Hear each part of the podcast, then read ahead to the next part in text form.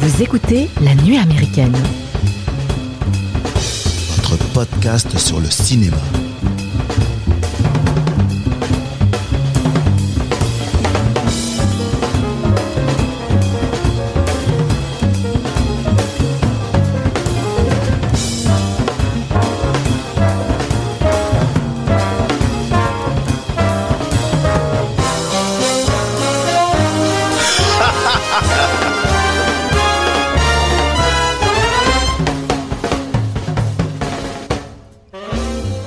Bonjour les amis et bienvenue à la table de la nuit américaine. Aujourd'hui, nous allons nous installer dans une maison qui ne nous appartient pas et faire en sorte d'y rester.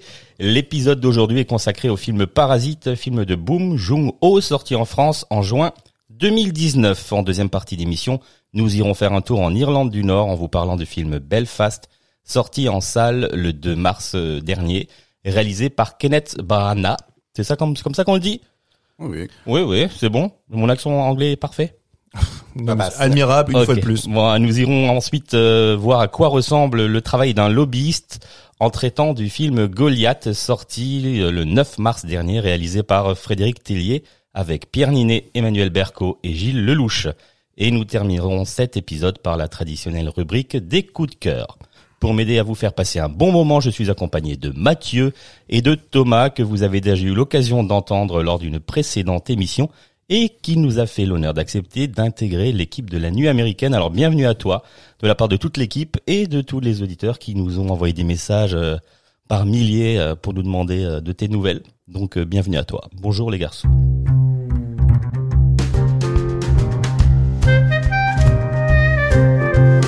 Bonjour Mike.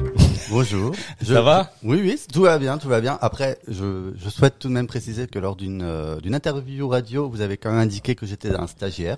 Bah. Donc, euh, je ne suis pas là complètement à plein temps. Donc, si jamais, euh, Effectivement, on peut encore réviser ton contrat. voilà. Donc, si jamais vous avez pendant l'émission, vous avez besoin de café, d'un massage des pieds, je suis disponible. Vous, vous me l'indiquez. Hein. Ouais, c'est noté. C'est noté. On va parler maintenant du film Parasite. Alors, Non, mais moi j'étais prêt pour le massage du pied. c'est vrai Vas-y, enlève tes chlopes. Allez, on y va. Alors Parasite, qui nous parle de ce film-là Mathieu Bah alors, avant de parler de Paradis, parce que beaucoup de gens, je pense, en ont entendu parler, parce que ça a été un énorme succès, on va parler un peu du cinéaste Bong Joon-ho, Mhm. donc cinéaste coréen. Euh, c'est, il débarque pas uniquement en 2019 avec Parasite. Nous, en France, on a pu le connaître à partir des années 2000, surtout en 2002, quand on a débarqué, non, plutôt 2003 en France, il a débarqué, c'est Memories of Murder. Ça a été une grosse clacasse à l'époque.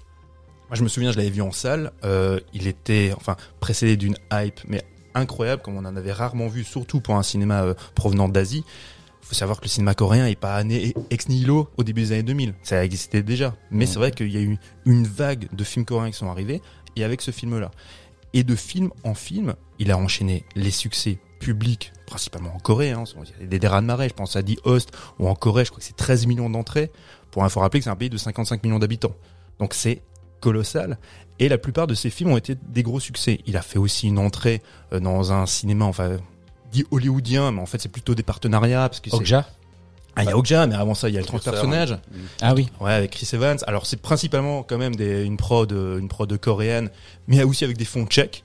Et euh, donc il a, donc il a fait ce, ce film-là qui n'a pas été un énorme succès, mais qui est quand même largement rentré dans ses frais. Mais après, il y a, effectivement, il y a Okja. Faut juste se rappeler, la parenthèse Okja est quand même très intéressante par rapport à Parasite. Parasite, énorme succès. On le sait, Palme d'Or à Cannes. Deux ans avant, il présente Okja au Festival de Cannes.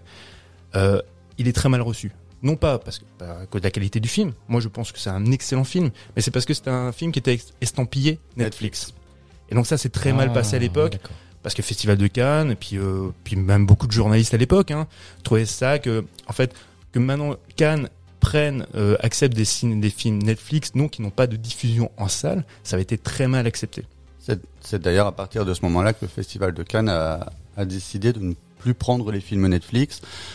Tout film en compétition ou même en hors compétition Doit être, doit euh, projeté. sortir en salle. C'est ça, fait. exactement. Et, do- et donc du coup, C'est une bonne mesure Ouais, alors je trouve c'est plus complexe que ça. Bon, on va, on tournera sur ce sujet plus tard. Non, bah, un, un jour il faudra qu'on en parle parce qu'effectivement c'est très intéressant. Je pense qu'à un moment donné, euh, le festival de Cannes va devoir s'adapter parce qu'on le voit très bien. On, on en avait parlé quand on avait parlé, pardon, du film Power of the Dog de Oui. Jane Campion, qui sera, qui est nommé aux Oscars. Euh, c'est pas pour rien, c'est un grand film. Ah, Ce qui est, Du coup, c'est le festival de Venise qui l'a Bah, récupéré. du coup, Venise, en fait, c'est là où ils ont un peu, ils sont un peu plus malins sur ce coup-là. Mais je- on- moi, de toute façon, je, je comprends aussi bien Thierry Frémaux à Cannes que le festival de Venise. De, tu vois, enfin, moi, je, je pense que pour nous spectateurs, il est toujours préférable de voir les films en salle. Power the Dog, ce serait à voir en salle. C'est quand même dommage de le voir sur ta, sur ton écran de télé. Okja, c'était pareil. J'aurais vraiment voulu le voir, euh, tu vois, en salle. C'est le seul que j'ai vu moi de, de Boom. euh, Bon Django, Ouais, c'est ça. C'est le seul. Bah, Memories of Murder, encore aujourd'hui, pour moi, c'est le, enfin, c'est le film parfait. Mais vraiment, hein, je, je trouve ce film exceptionnel. Donc, on, euh, bon, c'est toujours des, des films un peu avec une veine un peu pessimiste, on va dire. Tu vois.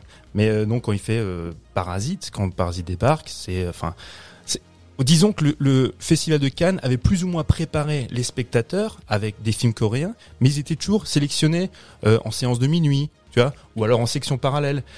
Parce qu'il y avait beaucoup de, de, de, de films, euh, des thrillers, des policiers dans, Ouais. dans, le, dans le film, dans le, dans le cinéma coréen. c'est extrêmement genré et c'est là où se démarque un petit peu quand même Bong Joon-ho où ce en fait il, il- il ne il ne tend pas tellement vers un genre c'est plus diversifié au sein même de, de son œuvre alors effectivement le festival de Cannes comme dit depuis 2014 chaque année t'avais euh, t'avais la euh, au cinéma de minuit enfin à la séance de minuit le thriller euh, coréen qui tâche mais donc du coup plus ou moins les spectateurs et le festival étaient préparés Bon, il y avait, tu vas me dire, il y avait aussi All Boy qui avait reçu euh, le, le prix, euh, c'était en 2004, si je me souviens Mhm. bien. Ouais, C'est- ça. C'est ce que j'allais dire. Je pense que euh, au niveau international, l'équivalent éventuellement de Bong Joon-ho, ce serait Park Chan-wook. Park Chan-wook, pardon. Mm. C'est euh, celui éventuellement qui a aussi une filmographie capable de autant autant lier le cinéma d'auteur que le cinéma grand public. Ouais, c'est clair. Il est peut-être moins fédérateur, on va Mm. dire, mais c'est effectivement, c'est lui qui a, enfin, qui a véritablement marqué les années 2000. On en avait parlé avec aussi quand on avait traité le film Mademoiselle. Et Park Chan-wook et, euh, et Bong Joon-ho sont, sont très proches. Hein. D'ailleurs, c'est, c'est Park Chan-wook qui l'a, alors, on va pas dire qu'il a, qu'il a pris sous son aile, mais plus ou moins quand il a, il a eu vent de ses premiers courts métrages, c'est là où il s'est rendu compte que le mec avait beaucoup de talent. Et ils travaillent, ils sont souvent en collaboration ensemble. Je vais faire le pitch Ouais, de. Parasite euh, pour nos auditeurs. Donc c'est une famille sud-coréenne euh, qui est au chômage et qui euh, fomente une, une stratégie pour intégrer la vie et la maison d'une d'une famille aisée. Donc voilà. Pitch, pitch rapide quoi. Oui, Il faut développer l'histoire. Non, tu rapide, et puis grosse influence. Enfin, de toute façon, Bong Joon-ho, l'a- dès le départ, l'avait affirmé. Ses influences, c'est Claude Chabrol. Tu vois, c'est- en fait, ce qui est intéressant, c'est des cinéastes français. Quand ils parlent de, dans la, que la bête meurt, ils parlent de la cérémonie avec Huppert et, et, et Sandrine Bonner. C'est ça, c'est exposer la bourgeoisie, quoi. D'ailleurs, pour la, tu parles de Chabrol, pour la petite histoire, quand il a reçu sa Palme d'Or, il a, il a, re- il a remercié, il a cité ses influences et Chabrol. Et c'était assez drôle et étonnant que quelqu'un de la Corée du Sud euh, ait fait sa cinéphilie, notamment sur euh, la nouvelle vague, sur Claude Chabrol. Ouais, ouais, ouais. Mais c'est vrai, mais on, a tendance à oublier, mais c'est vrai que le cinéma français a une énorme influence euh, en Asie. On en a déjà parlé, quand on avait parlé aussi du cinéma hongkongais. On sait très bien que tu vois que John Woo est très inspiré du cinéma de Jean-Pierre Melville et tout le cinéma français des années 50, 60, même un peu au-delà, innerve le cinéma asiatique, véritablement. Mais nous, enfin, c'est terrifiant. Mais on le sait très bien que maintenant, il y a une espèce de défiance envers le cinéma français, qui plus est envers un cinéma français, voilà, un peu plus ancien. On a tendance à oui, le cinéma français, c'est chiant, c'est chiant, machin. C'est des, c'est que des trucs, euh, soit dans des appartements parisiens, ou alors, clos, voilà. bourgeois. Là, en fait, tu te rends compte que l'influence que ces films ont, ont eu et ont encore aujourd'hui sur des grands cinéastes euh, internationaux. Parce qu'on peut considérer que Parasite est en trois quarts du temps c'est un huis clos quoi. C'est euh, Oui, oui, oui. oui, oui. dans, dans, dans cette dans cette grande demeure avec euh, les mêmes membres de la famille quoi, les mêmes Oui, bah, protagonistes. le- dans, dans le film, la, la maison a- est un personnage, personnage, à part entière. Oui, hein. elle, elle en dit, ce n'est pas juste une simple maison, elle est, elle est vecteur de, de, de beaucoup de sens. Hein. Et donc c'est un film qui euh, il, il a fait ça pourquoi? Pour enfin c'était quoi le, le but de son film? Ouais, il voulait faire le malin. Non non mais non, mais à l'origine, en fait, il avait construit ça comme une pièce de théâtre. On lui avait, on lui avait proposé de faire une pièce. Il, il est, voilà, on sait très bien dans son cinéma qu'il aime euh, traiter de, en fait, un- une espèce de gémilité qu'il y a entre la bourgeoisie, une classe bourgeoise et une classe euh, plutôt dominée. Mhm. Ce qui est le cas, véritablement le cas ici. Et, euh, et, et, et la maison, comme, comme dit Thomas, elle, elle est un personnage véritablement à part entière parce que elle, elle sert aussi de, on va dire de, c'est un cin- cinéma de la verticalité. On, on nous montre que euh, les gens d'en bas ne peuvent vivre que dans, dans des entresols, des sous-sols, Mm. et la classe, euh, tu vois, aisée, elle s'élève. Mais même dans la maison, c'est-à-dire C'est qu'avec les avec le, le, des le paliers. sous-sol, il y a des paliers. Le premier sous-sol, puis après il y a le, le sous-sol où. Ne spoil pas trop. Ah, ah, ah oui, Ah oui, alors, ah bah, oui. bah, alors de toute façon, bon, bon, on va le dire, là pour le coup, on n'aura pas le choix. Les films, euh, les films de patrimoine qu'on traite, euh, Ouais. généralement, on... Ouais, mais de toute Oui. façon, là, c'est, enfin, c'est un peu inévitable parce que c'est vrai que, c'est vrai que Bon Joon-ho, à l'époque, l'avait dit quand il avait présenté le film, il a demandé à la presse d'en dire le moins possible. Le film est sorti il y a trois ans. J'espère que vous l'avez tous vu. Si vous l'avez pas vu, bah, regardez-le et après écoutez notre émission. C'est inévitable qu'on va faire du Mm. spoil parce Il y a que un- Et puis- toutes les twist 10 minutes, il y a un- y a autre Et truc qui puis, se et puis même dans la, enfin, j'ai eu l'impression qu'au début du film, tu sais, donc euh, il y a, il y a même la caméra, donc il part du sous-sol et il va vers dans la rue,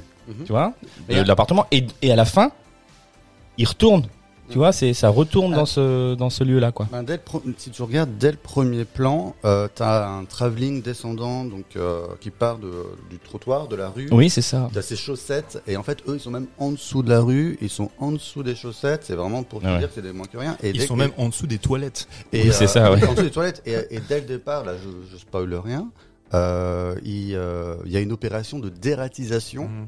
Où, euh, où voilà, où on va venir gazer les, euh, gazer les rats et eux ils ont les fenêtres ouvertes. Il y a vraiment cette histoire de cette idée d'exterminer la vermine, tout comme il y a quand même quelqu'un qui vient régulièrement leur uriner dessus. Ouais, presque. uriner ouais. devant leur fenêtre, on Mhm. leur urine dessus. Donc c'est vraiment cette image en effet de verticalité, de dire que ce sont les laissés pour compte, ce sont les moins que rien. Et la seule la seule possibilité de s'extirper de leurs conditions, ça va être de s'élever. Et c'est notamment pour ça, quand à ce plan assez très très beau, d'ailleurs très beau plan, quand le, que le jeune homme va pour la première fois dans la maison, il monte cette, cette grande allée, qui, qui- il y a de la verdure, Ah oui, il y a c'est une très inversion des points de vue. Mhm. Et donc là, il, là, il s'élève vers cette maison. Et même la maison, elle est en hauteur sur une Ouais, colline, donc il y a le parcours qui est. euh, ça. Ouais, c'est ça. En, en plus, mais ce qui est intéressant, ce que dit Thomas, c'est vé- véritablement ce plan-là où, où d'abord tu le vois une espèce de de, de, de plongée parce que il, monte cette rue et après le plan d'après c'est tout de suite- c'est une contre-plongée pour te dire qu'il est arrivé au sommet. Ouais. Et à partir du moment où il est au sommet, il ne voudra plus en descendre. Et c'est là où tu te rends compte que, euh, enfin, pour s'élever comme tu dis socialement, ça ne fonctionne que par le mensonge et la duplicité. vois, C'est c'est quand même terrifiant. Donc et, et euh, ah, bon après on le dira par la suite, mais je, je, je vais- vite faire mais de suite un, un bon. Quand on traite ce genre de film, on a tendance à dire voilà il y a y a une manière de le voir. Soit c'est une manière une lecture freudienne ou marxiste. Là en l'occurrence ce serait véritablement marxiste. Moi j'y vois aussi tu sais quelque chose de très freudien, de pardon de Nietzsche, hein, lapsus, c'est de se dire que le mensonge et la duplicité en fait bah, elle sera aussi vecteur de vérité, une vérité qui est on est inadapté. C'est ce qui va sortir de, de, ce, de ce film. À la fin, c'est véritablement ça. Tu es inadapté au monde. Et chacun doit rester dans sa case. C'est quand même terrifiant. Terrifiant. Non mais c'est vrai. Et, et tu, et tu le vois dans, dans, dans le film, quand il, il y a ces oppositions entre ces deux familles, qui fi- finalement ce sont deux familles nucléaires, c'est papa, maman, euh, le garçon, la fille, tu vois, il y a cette gémilité dont on parlait tout à l'heure, et, et elle est entravée par le, système, la, case, les cadres où ils sont, en fait, ils sont bloqués. Et on le voit souvent dans, les plans. Il y a une espèce de, il y a, de la symétrie, il y a aussi des, des cases, des cadres qui sont dans le cadre pour euh, montrer qu'il y a des limites. Et d'ailleurs, le, le père en parlera quand il, quand il est dans la voiture. À un moment donné, il dit, c'est bien, il ne dépasse pas les limites. Chacun doit Reste rester à à sa place. place. Et tu le vois même dans la construction des cadres. Ils sont toujours, il y a toujours quelque chose qui les oppose, qui les sépare entre la bourgeois, les bourgeois et on va dire les, les prolos, tu vois, pour faire court. Donc c'est un- film clairement sur la fracture sociale et euh, en effet sur euh, cette idée qu'on, comme tu dis, qu'on Que tout le monde doit rester à sa place et qu'on ne change pas de statut. Par contre, ce que j'aime dans le film, le film euh, s'appelle ne s'appelle pas Parasite pour rien. Il laisse quand même entendre euh, que les parasites ne sont pas forcément ce qu'on pense. Ce ne sont pas forcément les euh, les laissés pour compte. C'est peut-être aussi les parasites. C'est ceux qui nous écrasent. Et donc c'est peut-être aussi- peut-être aussi cette famille riche qui sont les parasites du système. Ah oui, cla- clairement. Et, sur- et surtout qu'à l'origine, en fait, le, le titre devait s'appeler Des calcomanies. Et donc, en fait, ils sont, sont- on est tous le parasite d'un autre. Ils sont tous des parasites, comme dit euh, Thomas, tu vois. Aussi bien euh, la classe aisée que la classe qui est dominée. Oh, mon parasite, c'est Mathieu. Et, et, et du coup, moi, je, je m'intègre dans sa maison et je n'en sors plus. Exactement. Et il n'arrive pas à m'en déloger. Non, jamais. Et jamais. Il ne sort pas. J'arrive pas à le faire sortir. Non, mais genre, euh, on va louer un Airbnb, on n'en sort pas, quoi. C'est cette histoire-là, quoi. si, si tu veux. Si- On va faire ça. On va louer un- une belle villa euh, au Portugal sur Airbnb et on y reste définitivement. Ah, si vous voulez inviter votre stagiaire, avec. Il y aura une petite pièce pour toi au sous-sol. Mais c'est vrai que ouais, pour euh, pour revenir sur ce personnage assez passionnant, finalement de la maison, je pense que c'est le c'est le personnage qui m'a peut-être le plus passionné en termes de ben, de mise en scène et de de, de story. C'est tu vois vraiment l'opposition entre la cette maison très très très très grande, très épurée, un- un- une vitre qui donne sur le jardin mais immense. Immense, elle est belle. Et euh, si tu regardes chez eux, les, les, les cadres, ils sont tout petits, ils sont complètement oppressés. Ils arrivent limite pas à être à deux dans un même plan. Ils sont, tu les vois au début, en plus en galérien, en train de faire leur boîte de pizza et tout. C'est, euh, il y a vraiment une, une, une réelle opposition. Enfin, ce film, je trouve, c'est une, c'est une leçon de mise en scène. Vraiment, c'est passionnant à regarder. Je pense que chaque, chaque plan Mhm. a été pensé à, à quelque chose à dire. Si tu prends le temps de revoir et de revoir le film, tu peux avoir différentes couches de lecture comme un oignon que tu, euh, que tu pètes. C'est vraiment passionnant comme film. Et le, moi, j'ai, moi, j'ai beaucoup aimé le, la noirceur, tu sais, du, de, ben, de la limite entre la maison, le, le haut et le bas. C'est-à-dire qu'en fait, quand tu vois la vitrine, euh, quand tu vois la vitrine, euh, ben, pleine de vaisselle, là, et tu vois le cadre de cette porte qui te donne, qui amène au sous-sol, tu vois, tu vois toujours qu'il est noir. Donc, donc il y a, tu, tu imagines pas ce qu'il y a derrière. Et quand les gens l'empruntent, ben, déjà, ils disparaissent. Aussi. Ça, en fait, hein, dans ce plan-là, c'est marrant parce que je me suis beaucoup arrêté sur ce, sur ce Ouais. plan-là que tu vois beaucoup. Et euh, tu as, tu en effet donc ce, ce, ce trou noir au milieu qui est qui est entouré de porcelaine assez chère. Donc voilà, donc il y a cette idée de de s'engouffrer, de s'engouffrer De en bas, s'engouffrer, ouais. de, euh, de, de de devoir retourner de façon euh, Parce qu'il y a même pas, de- inévitable. il y a même pas de porte, classe. Et en fait, si tu remarques bien, il y a, il y a une table basse dans le film qu'on voit à un long moment sur laquelle ils sont cachés. Et en fait, cette, cette table basse, c'est pareil, là, elle, est, elle est carrée, sur les côtés, elle est en bois, et au milieu, c'est un, c'est un- c'est le centre, le centre Noir. est complètement noir. Mhm. En fait, c'est vraiment une vraie analogie entre les deux plans. Ouais, ouais, c'est, non mais c'est, ouais, je, je- non mais j'ai, j'ai, j'ai- j'ai écouté en fait Thomas et j'étais en train de me re- remémorer. Mais c'est vrai qu'il y a quelque chose en fait de d'assez mythologique, se dire que le le noir des- déjà c'est l'inconnu, mais c'est là où aussi d'où survient euh, quelque chose de de spectral. Mhm. Le l'enfant est, est le seul personnage qui voit justement la personne, c'est qui Qui arrive. qui est, en, qui est en bas, tu vois, celle qui est qui est dans le, dans le sous-sol. Et là parce que parce que c'est simple, parce que les bourgeois ne regardent pas en bas. Parce que c'est quand même assez incroyable de se, dire que depuis toutes ces années, ils ne sont jamais rendus compte qu'il y avait quelqu'un qui, qui logeait en bas. Et c'est tout simple. C'est parce qu'ils ne baissent pas les yeux, ils ne regardent pas, ils, ont, ils, ils ne prennent pas le, le temps de regarder en bas. Et l'enfant, lui, va voir ce, ce fantôme, ce spectre. Il- Sa lecture qu'ils vont faire, c'est ça, c'est une espèce de spectre qui sort, en fait, bah, qui revient du, du tartare. C'est enfin, c'est le, vraiment, c'est c'est les, les enfers. Et, j'ai toujours l'impression qu'il y a une espèce de ouais de lecture euh, mythologique chez euh, chez Bong Joon-ho. C'est- C'était déjà un peu dans le cas dans Okja. C'est savez ce qu'on appelle ça c'est c'est le supplice de Tantale. C'est de se dire quand tu approches, tu touches au but de quelque chose et à la et à la finalité ben patatras ça se casse la gueule. Dans Okja, c'est un peu ça, tu te dis que le but c'est de sauver l'animal, mais en fait tu, le sauves lui, mais tu, au, au détriment de milliers d'autres, tu vois, qui vont qui vont mourir. Donc véritablement, c'est pas c'est pas une réussite, c'est pas un succès. Il y a quelque chose de très pessimiste là-dedans. Et là, c'est pareil. Alors qu'ils touchent au but, qu'ils sont toute la famille intégrée là-dedans dans cette famille bourgeoise, et ben le déclin va va survenir. Même si finalement il y a toujours un léger espoir, mais quelque chose de complètement chimérique, parce qu'à la fin, on va nous dire que bah, le fils va racheter, dans son objectif, c'est de racheter la maison pour y être avec son père. Mais c'est un peu comme dans Okja, c'est de se dire que même les révolutionnaires qui à la fin remettent leur cagoule parce que le combat n'est pas fini, bah, il y a quelque chose, ouais, de, ouais, c'est complètement chimérique, c'est de se dire, on n'y arrivera pas. Il y, a- y y toujours quelque chose de profondément mythologique et pessimiste, je Mhm. trouve, dans, dans ces récits. Et, fascinant. et qu'est-ce que le, le cinéma sud-coréen apporte, a apporté au cinéma euh, en, en général? Qu'est-ce que il y, a, il y a une thématique, il y a une façon de faire, une mise en scène que le, sud, le, le cinéma sud-coréen a apporté ou pas? Oui, alors euh, il y, a principalement en fait ce qui bon, alors ça va être ta question est très très compliquée. hein. Euh, je, je vais citer un, un grand cinéaste qu'on connaît tous, qui est euh, Quentin Tarantino. Quentin Tarantino en, en 2013, il se rend à Busan pour un, un festival. Enfin, il fait un crochet officiel de Busan. Il prend un train, il prend un train, un train pour Busan, exactement. Ça se passe très mal. c'est le dernier en plus. C'était le dernier, fallait pas le louper. et je sais plus ce que je veux dire. Voilà, et il demande absolument à rencontrer Bon Joon-ho parce qu'ils ils voient en lui une espèce d'alter ego. Et je me souviens quand, enfin je me souviens, j'étais pas là dans l'interview que j'avais lu, il, dit, il dit, Bong Joon-ho, je vois en lui le, Spielberg des années 70.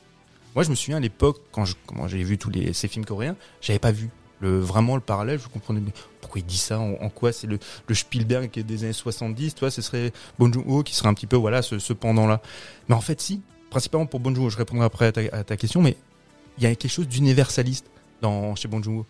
Sais, le, particularisme coréen de ce qu'on vit en Corée, bah finalement tu te rends compte que ce qui pourrait paraître exotique, eh ben non, il, arrive à transcender ça, à donner quelque chose d'universaliste. Et c'est là où tu te rends compte à quel point les récits peuvent être ouais fédérateurs. Un grand récit, à quel point il peut être fédérateur, qui peut être compris par tous. Et c'est là le cinéma de Bong Joon-ho est hyper intéressant et, et ça explique un succès comme Parasite au niveau mondial. C'est parce que ça parle à tout le monde, même si ça se passe en Corée les films précédents, les films qui voilà qui ont qui ont débarqué depuis les années 2000, ils étaient quand même très ancrés, tu vois, euh, dans un cinéma coréen et euh, qui est devenu une espèce de cliché, le côté très thriller, très violent, avec une photo magnifique, mais qui joue Très beaucoup. sombre. très sombre, un côté Mhm. un peu métallique, mais qui est qui est assez formidable, tu vois, à voir. Mais quelque chose de très pessimiste et intégré dedans, des fois de l'humour, un humour que nous on ne comprend pas toujours, un humour un peu un peu bas du front, un peu tu sais, très potache et qui des fois euh, pour nous occidentaux, bah c'est un peu surprenant. Et finalement, tu te rends compte que c'est pas propre au cinéma coréen parce que les Hongkongais faisaient déjà pareil. Je, pense moi que le cinéma coréen il a pris le relais du cinéma hongkongais. Le cinéma hongkongais est mort. euh, il y a la rétrocession en 97. Et à partir de, de 97, le cinéma hongkongais ben, est en train de se déliter, il se casse la gueule. Et de comme par hasard, le cinéma coréen est survenu à ce moment-là. Finalement, en Corée, c'est il y a pas, c'est une production assez importante, mais je veux dire, il y a 100 films, grosso merdo, qui sortent, tous- qui sont produits tous les ans en Corée. Pour eux, par comparaison, en France, c'est 300. Presque un tous les jours et là-bas c'est un tous les trois jours quoi.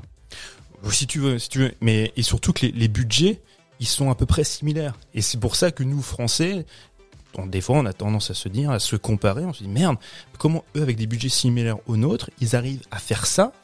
Ils prennent le temps, c'est peut-être ça? Ils ont des très bons techniciens.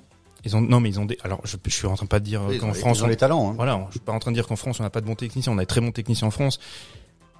Mais je, là où ça pêche chez nous en France, c'est qu'on n'a pas forcément des des, pro- des, des producteurs ou des, euh, des distributeurs euh, qui vont suivre sur ce terrain-là, parce que le cinéma coréen va n'a pas peur, tu vois, de bah, de casser les codes, tu vois, de taper un peu dans la fourmilière, et le public suit, ça aussi. Il sort pas beaucoup en Europe, non, le cinéma coréen? Enfin, sur les 100 films qui sortent, le, le, le, le quota de films coréens, enfin sud-coréens, puisque Nord, Nord-Corée, je pense que produit pas de films, ou alors que propagandiste. Mais Alors, alors que, alors que euh, notre ami dont j'ai oublié le nom avec la belle coupe de cheveux est fan de cinéma, surtout de cinéma américain. Surprenant. hein Hmm, c'est dingue. C'est dingue. Non mais euh, non. Non, mais on, euh, je sais on pas, voit, on en- voit le haut du panier nous en fait. Hein. ouais, c'est ça. Oui, c'est ça. Ouais. En fait, il... On voit les 20 Après- meilleurs, quoi. Après, comme disait Mathieu, je pense que pendant des années, nous, on a, pendant près de 20 ans, c'est exporté uniquement des, plutôt les, les films, les films de genre, les films de, les films de policiers très, très noirs, très sombres. Et euh, je pense que là où est la particularité de Bong Joon-ho, euh, c'est que euh, d'un film à l'autre, il change en permanence de genre. C'est-à-dire qu'il est passé, de, il a commencé avec le, le polar, il est passé, on n'a pas parlé euh, par Mother, qui est un, qui est un Ah, drame. hein. Euh, après, il y a eu, euh, il y a, il y a eu Snowpiercer, on était presque plus dans la SF, Mhm. Okja aussi, et, euh, et là, et là, par contre, c'est la quintessence, c'est-à-dire que euh, que Parasite, on on n'a pas dit, parce que finalement, plus avant, on parle de, de couches sociales et tout, ça- et Mhm. tout ça. Ce n'est pas, ce n'est pas un drame. En fait, c'est- c'est une comédie noire, mais comédie, drame, euh, farce politique, sans parler du dernier quart d'heure dans lequel on vire dans, presque dans le gore. Euh, il, il est, il est suffisamment malin pour, euh, pour, pour présenter tous les genres. Et après, c'est qui plus est, pour revenir sur la personnalité de Bong Joon-ho, c'est quelqu'un qui paraît en tout cas éminemment sympathique Mhm. et qui s'est qui s'est attiré, je pense, euh, les, les, fa- les faveurs du, du public et du euh, et, et- et du milieu. C'est-à-dire que moi, moi j'ai le souvenir. euh, ah, je, je, je, je risque de, de déplaire à certains, mais moi j'aime bien les, euh, les récompenses et tout ça, les, les cérémonies. Je, je vois Mathieu qui, euh, qui descend de sa chaise. Et, euh, et je, me souviens aux Oscars, parce qu'ils ont fait quand même un véritable hold-up aux Oscars, hein, c'est-à-dire qu'ils étaient, ils étaient partis favoris pour le meilleur, le meilleur film étranger, et ça s'arrêtait là. Donc il est, il est, il est monté sur scène, il a dit, bon, bah, Maintenant, c'est bon, je peux aller me bourrer la gueule. Il l'a dit clairement. hein. Et en fait, il a pas arrêté de remonter sur scène parce qu'il après, il a chopé le scénario, il a chopé le réalisateur, il a chopé le meilleur film. Et ce qui était génial, c'est de voir euh, tout. Ce, petit gars, mais d'une humilité folle, et qui justement, tu parlais Tarantino, il était face à Tarantino pour Once Upon a Time, euh, il était face à Scorsese pour euh, Irishman, et en fait, plutôt que que, que de saluer son propre succès, il remerciait ses, euh, ses muses, Mmh. les gens qui Ouais, l'ont ça. inspiré. Et Mmh. euh, je pense qu'il y a une vraie humilité. C'est pas, c'est pas en tout cas un cinéma coréen qui, qui est là pour nous écraser. Vraiment pas. Ouais, puis et- non mais t'as tout à fait raison. Et c'est un- et c'est un- c'est là ce que j'apprécie chez lui, ce sont ces cinéastes cinéphiles. Et les cinéastes cinéphiles, effectivement, revendiquent toujours leur amour du cinéma et citent les gens qui les ont Les ont inspirés. inspirés. Mhm. Ils sont pas là en train de, se, de nous faire croire que voilà l'inspiration leur est venue ex nihilo comme ça et que non il y a, il y a des gens derrière qui les ont qui les ont poussés à aimer ce cinéma-là et c'est pour ça que Tarantino disait j'ai l'impression de voir une espèce d'alter ego quand je quand je parle avec lui parce qu'on a les mêmes références parce que on, on aime ce cinéma-là ce qui est marrant c'est que j'avais vu Bon Joon-ho qui était euh, ah je sais plus à quelle occasion c'était je me demande si c'était pas avant les Oscars où il était aux États-Unis pour présenter euh, Memories of Murder et euh, et, il rappelait, mais, mais vraiment très gentiment, parce que on l'a souvent comparé à David Fincher. Parce que il y a, tu vois, surtout avec Memories of Murder, il y a, y a cette patine un peu, tu vois, visuelle. Il y y a ces longs plans aussi, tu vois. Donc, euh, et il a dit, voilà, à quel point il, admire David Fincher. Il disait, mais je veux quand même juste rappeler que Memories of Murder, c'est sorti, je crois, 4 ou 5 ans avant Zodiac. Donc, je, je, je, tu sais, parce qu'on a toujours tendance à se dire, non, vous devez beaucoup être, vous avez été beaucoup influencé par David Fincher. Zodiac. ouais. Et il fait oui non mais j'a- j'adore David Fincher mais j'ai quand même sorti mon film un peu avant mais Il ouais un- un- Il a- même s'il est humble, il a raison, quoi. oui oui non mais c'est un cinéaste qui est, qui est passionnant après juste pour pour revenir euh, sur le film moi là quand je disais avant qu'il y avait je pouvais y faire une lecture un peu nietzschéenne c'est que moi ce qui m'intéresse c'est le on a souvent parlé de ça dans l'émission c'est les points de vue moraux et, euh, et, et chez Nietzsche il disait, il disait enfin c'est un de ses aphorismes les plus connus c'est il n'y a il n'y a pas de il n'y a pas de faits pas de faits moraux on va dire il n'y a que des interprétations morales. Et je trouve que dans ce film ça s'y prête vraiment. Mais à tous les niveaux je veux dire dans, dans une vue globale que pour même pour certaines scènes. À un moment donné tu sais quand le quand le, le père de la famille bourgeoise c'est la famille Park, Park. Euh, donc pour voilà par duplicité pour essayer de d'intégrer la famille il y a la jeune fille qui va laisser sa petite culotte dans la voiture du chauffeur.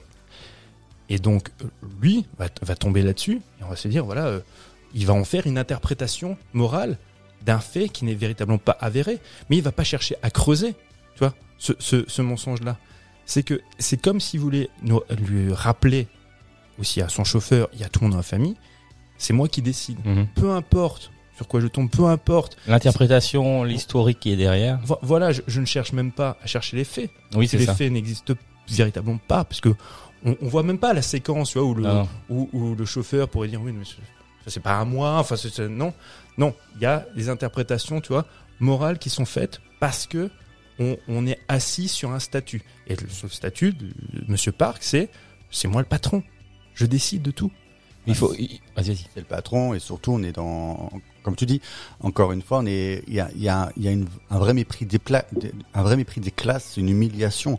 Je veux dire, on n'a pas parlé des odeurs. voilà exactement Ah oui, Les odeurs, euh, je pensais pas pouvoir être ému par une histoire d'odeur. C'est bête, mais il y a Mm. une, il y a, l'odeur revient à plusieurs moments dans le film et il y a, il y a, et il y a une scène très émouvante où on voit le, le, le personnage visé qui, Sous la, qui est sous la table, c'est ça, qui et qui, respire euh, son polo là, son exactement, t-shirt, ouais. Mm. exactement.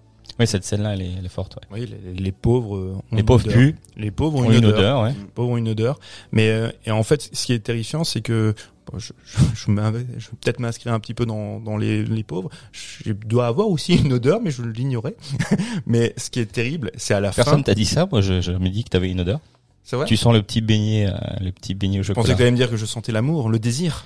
Ah, le beignet au chocolat, c'est bien. c'est pas mal aussi. Moi, je, en tant que stagiaire, je peux pas dire que tu sens fort, donc euh, Ouais. je ne Il le tient à sa place. Ouais, fais gaffe, fais gaffe. Il, a- il tient à la reconduction de son contrat.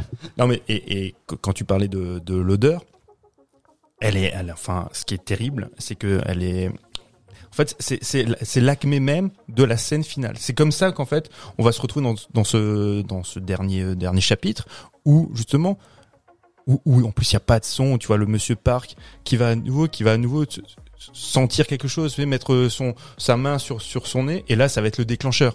C'est-à-dire déjà de une, il n'a pas d'empathie pour euh, pour un, un, de ses employés qui est en train de se vider de son sang, mais plus pour l'enfant qui est tombé dans les pommes. Et en plus, il a encore ce geste-là, tu vois, ce geste de mépris, et qui et qui, et qui du coup, qui, va, qui va faire que le Déraillé, quoi.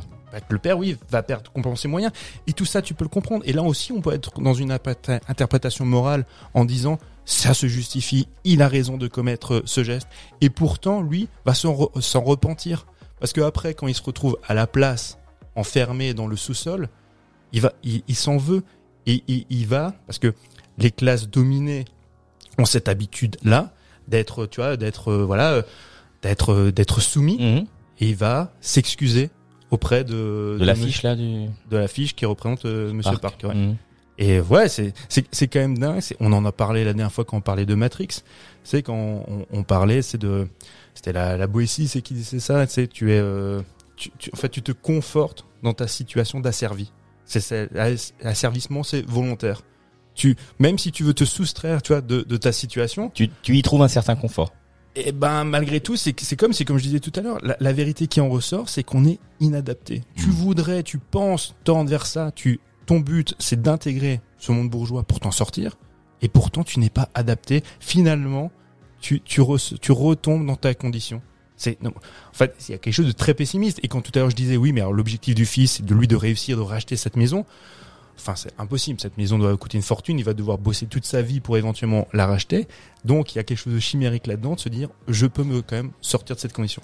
Moi, je trouve, je trouve son cinéma très triste, très pessimiste, et en même temps passionnant. Il est passionnant. C'est c'est un film très très beau. Dans sa mise en scène, dans la photographie. Enfin, moi, j'ai. Enfin, comme tu disais que la maison était un personnage, je l'ai trouvé très très bien filmé. Mm, tout à fait. Et c'est, euh, je pense que là, c'est, pour ma part, tu vois, j'étais assez, euh, pourtant, en tant que, je suis très très cinéphile, mais le cinéma coréen m'était encore assez inconnu. Mm. Euh, je pense que comme beaucoup, j'avais j'avais peut-être un peu peur de, de la langue, tout ça. Et en tout cas, pour ceux qui, qui sont un peu réticents au cinéma asiatique, c'est une excellente porte d'entrée. Parasite, Parasite, hein. ouais. Et euh, parce que vraiment, encore une fois, c'est c'est un, c'est un film très populaire et euh, qui c'est un c'est un grand divertissement, mais très très intelligent. Et si vous avez peur de, pour les auditeurs, si vous avez peur d'écouter le film en VOST, vous avez tort parce que la VOST coréenne est, enfin, c'est, c'est génial. Ce serait un- vraiment dommage d'écouter ça en français parce que ça perdrait euh, toute, Ouais. toute l'authenticité euh, de l'interprétation des personnages. Alors c'est le cas dans d'autres langues, mais je trouve que, que là- dans la prononciation, dans le phrasé, dans plein de choses, il y a, il y a plein de choses qui se dégagent. Et euh, si tu passes en français, ben, ça te coupe de, de je pense, du pont. euh, Ouais. Là où je rejoins Thomas, en fait, c'est que pas moi, du coup, ce que je dis. si, mais, mais, mais, mais- si, si, mais tu vas voir, Mike. En fait, je vais faire une boucle, ça va être formidable. Génial. Et, euh, en fait, là où je rejoins Thomas, c'est que tu peux effectivement avoir, euh, enfin, des doutes quant à à la, ta capacité, c'est de, de compréhension, c'est d'un, cinéma qui est qui est complète, ouais, qui est un peu exotique. Mais la, la différence, moi qui qui regardais beaucoup de films hongkongais, beaucoup de films chinois quand j'étais quand j'étais plus jeune, le, le coréen, je ne comprends pas le coréen, mais le jeu des Coréens et le phrasé des Coréens, pour nous en Occident, est quand même en fait beaucoup plus accessible que le cinéma par exemple chinois, même japonais. Non mais même dans le jeu, tu vois. Alors je sais pas s'il y a s'il y a une espèce de décalque et si finalement par euh, parce que on en parle beaucoup, on en reviendra après, mais cette espèce de soft power qui voudrait que les Américains ont tout mondialisé et que même les Coréens vont peut-être euh, adapter leur jeu leur manière de jouer. Je sais pas, je connais mal le cinéma coréen d'avant les années 2000, mais je trouve que dans leur jeu, dans la manière de s'exprimer, ça, pour nous, c'est on, on- c'est plus simple en fait à, à saisir. Et là où je rejoins encore Thomas, je faisais quand même une petite boucle Petite malgré tout. Et en fait, là où je rejoins Thomas, c'est que là où c'est une bonne porte d'entrée, c'est que je pense que le succès de Parasite, parce que c'est un énorme succès, hein, c'est, euh, je crois, quasiment 250 millions de dollars dans le monde, c'est énorme. C'est le plus gros succès pour un film coréen. En France, je crois que c'est presque 2 millions d'entrées. C'est hein. quasiment 2000. Ouais, c'est non, c'est un truc, c'est un truc énorme. Enfin, on, on s'en rend pas bien compte, mais je pense véritablement que c'est quand il dit que c'est une porte d'entrée, c'est que une série comme Squid Game, je qui est voilà, qui est quand même la série la plus vue, tu vois, euh, l'année précédente, eh ben ça vient aussi de là. C'est qu'à un moment donné, il y a il y a aussi eu une ouverture d'esprit, c'est de se dire ah en Corée, ils- Après ces ils- films-là. ouais, ah, il y a Il y en a eu d'autres, certainement. il y en a mais- eu d'autres. Je veux dire, Parasite, comme dit, il n'est pas venu comme ça de n'importe où. Il y a un cheminement, il y a eu un travail Mhm. qui a été fait, tu vois, par les exploitants, par les productions, tu vois, en, en Corée. Et ce film-là, véritablement, Catalys- catalyseur, comme on dit. Ouais, c'est quelque chose de matri- catalyseur, ouais. Matriciel. Dis- disons que voilà, Memories of Murder serait la matrice, vois-tu, C'est ça. et, et Parasite serait le catalyseur. Euh, disons que les. euh, En fait, on fait une, une émission philosophique. Disons que les précédents, euh, les précédents films coréens, bien sûr, Parasite n'est pas le premier film coréen euh, à, à, à Avoir du s'exporter, succès, oui. mais euh, les, les autres, euh, les autres films avaient plutôt un succès d'estime dans un dans un cercle cinéphile, euh, alors que Parasite a été Dans un genre précis, dans le genre euh, thriller sombre. euh, Mais- et, et alors que Parasite, c'est-à-dire que tout, beaucoup de gens l'ont vu, même des, euh, des gens moins aguerris, qui sont moins cinéphiles.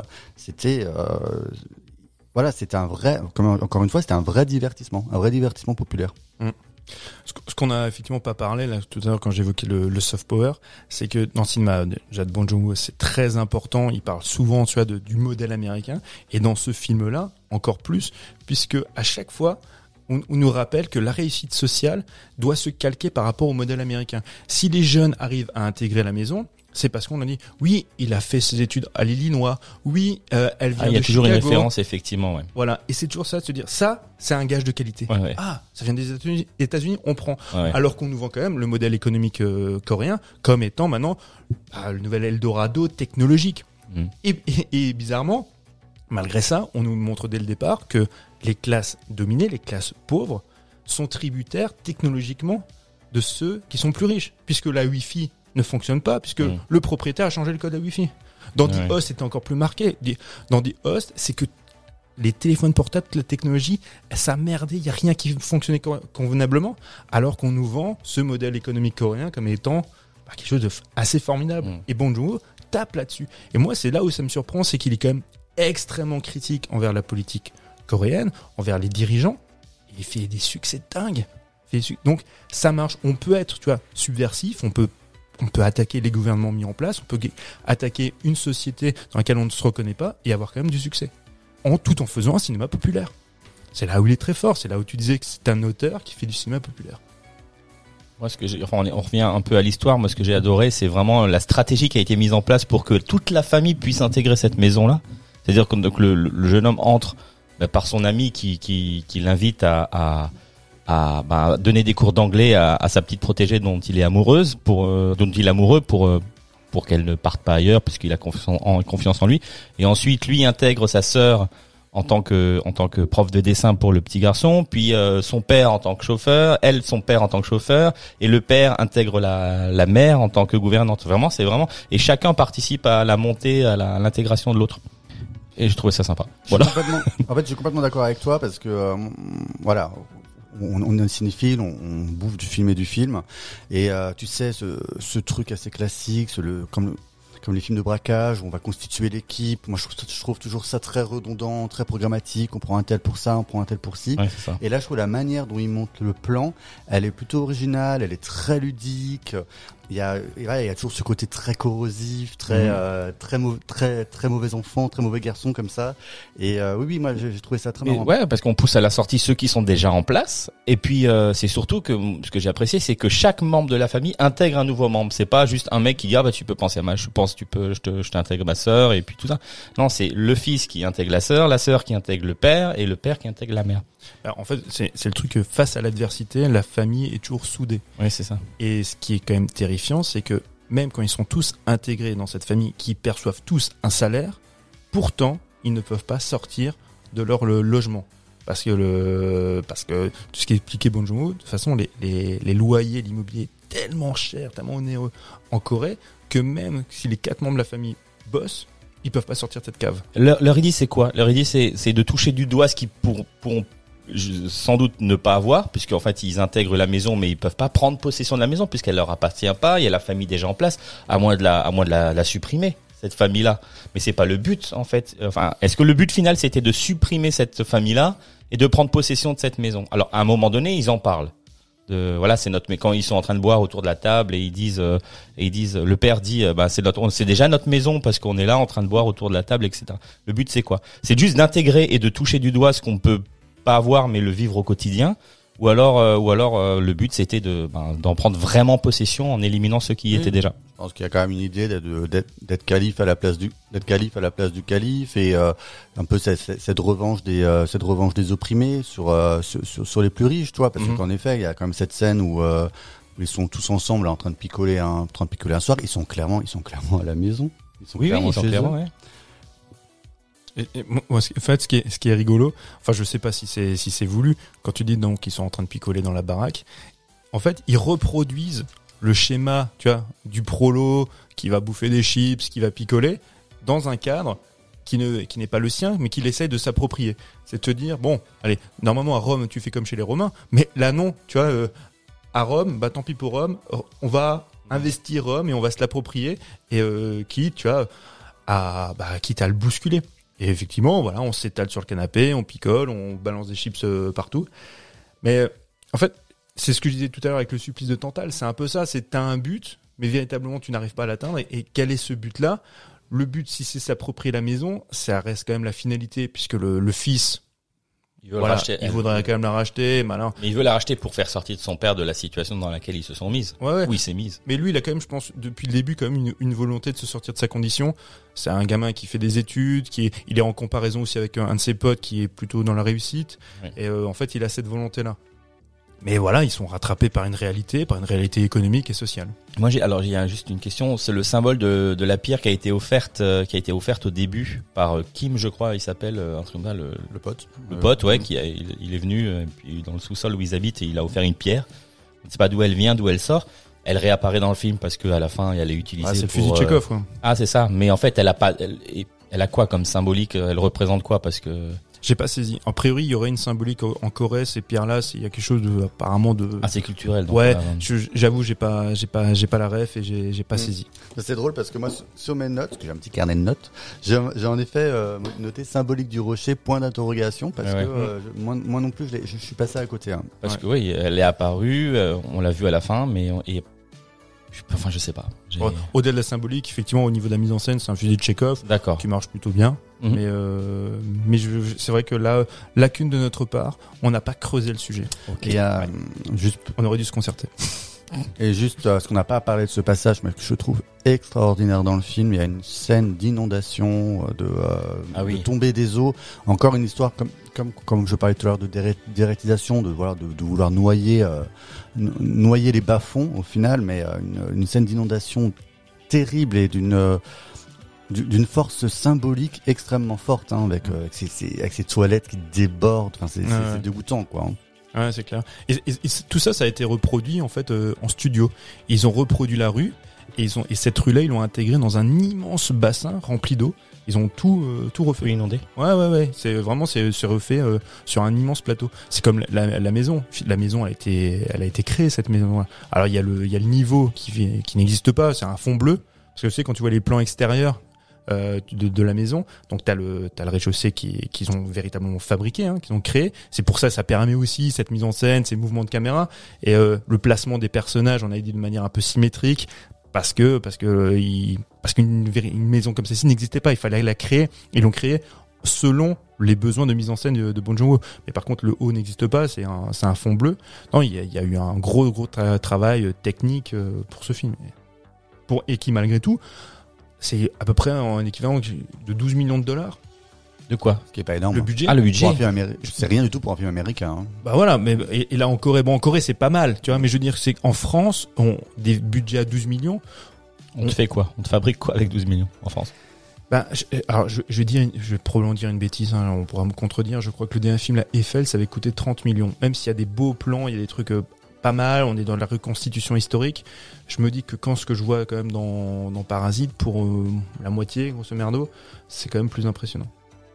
Mais bon, après, voilà. Mais c'est le problème qu'on disait, dont on parlait tout à l'heure. C'est quand on compare les thrillers coréens avec euh, ce qui se fait en France. Et, voilà, et je veux pas dénigrer parce que je suis le premier toujours à défendre le cinéma de genre français. Mais on a souvent été un peu dans la comparaison, moi le premier, en disant putain, pour l'équivalent d'à peu près de 4-5 millions d'euros, ils nous font des thrillers de dingue, avec une photo hyper léchée, enfin avec des, des scènes d'action euh, dingues. Et bon, il y a un savoir-faire. Mais c'est un savoir-faire euh, qui bizarrement est quand même relativement récent malgré tout. Mais bon, ils sont, ils sont impressionnants. C'est impressionnant. Quelque chose à rajouter sur euh, sur Parasite? Du tout, non, non. Non? Regardez-le. Ouais, voilà. Alors pour vous, euh, il est disponible en, en VOD euh, sur Google Play, sur euh, plein de plein de plateformes VOD. Je les connais pas toutes.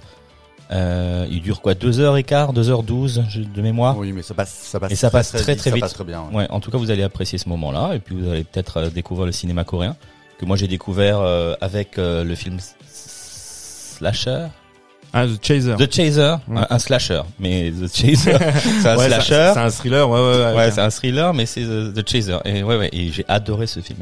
Bah, vous parliez tout à l'heure, je pense peut-être que vous en avez déjà parlé dans l'émission, si ce n'est pas le cas, je viendrai. C'est le Dernier Train pour Busan, regardez-le, Oui. c'est formidable.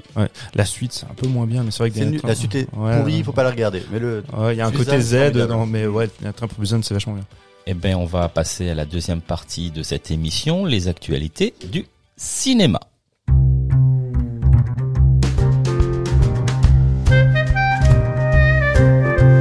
Alors les amis, on va parler du film euh, de The Belfast. Belfast, pas The Belfast, Belfast. Est-ce que eh, chef, est-ce que je peux prendre le temps, parce qu'on dit tout, de chercher deux trois bières? Ah oui, tu pendant ce peux. temps, tu fais le pitch. Et... Ouais, ouais, bah vas-y. je peux chanter Allez. par instant Everlasting Love. Ah oui, j'adore cette chanson. C'est qui cette chanson d'ailleurs?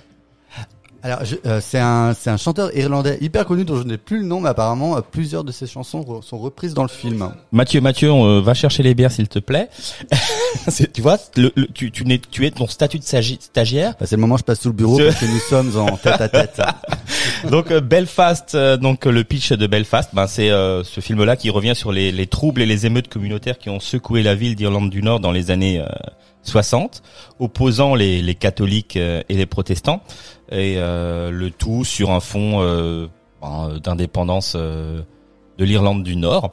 Alors est-ce que tu, tu, tu l'as vu quand toi? Il est encore frais dans ta tête? Alors, je l'ai vu il y a deux semaines, ça va, il est encore à peu près, à peu près frais dans ma tête. D'accord. Ouais, ouais. Euh, tu, co- tu connaissais euh, les films de Kenneth Branagh Kenneth Branagh, je le connais en tant qu'acteur, je le connais aussi en tant que réalisateur, même si après euh, c'est pas c'est pas une sommité, c'est pas une référence, hein, puisque Kenneth Alors, Branagh, il, Tu, il- tu disais qu'il était acteur, donc moi j'ai vu, il a, il a joué dans, dans les plus connus. Il a joué dans Harry Potter, La Chambre des Sorciers, dans Valkyrie, dans Good Morning England, England pardon, récemment dans, dans, dans, Dunkerque dans Tenet aussi, il faisait un méchant. Ah russe. et le Crime de l'Orient Express euh, de 2017.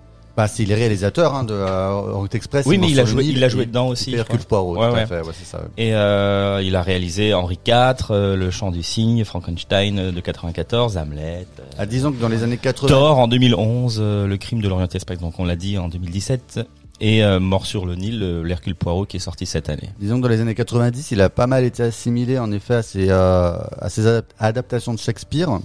Donc je pense que euh, Oui, Henri IV, euh, Hamlet, tout ça.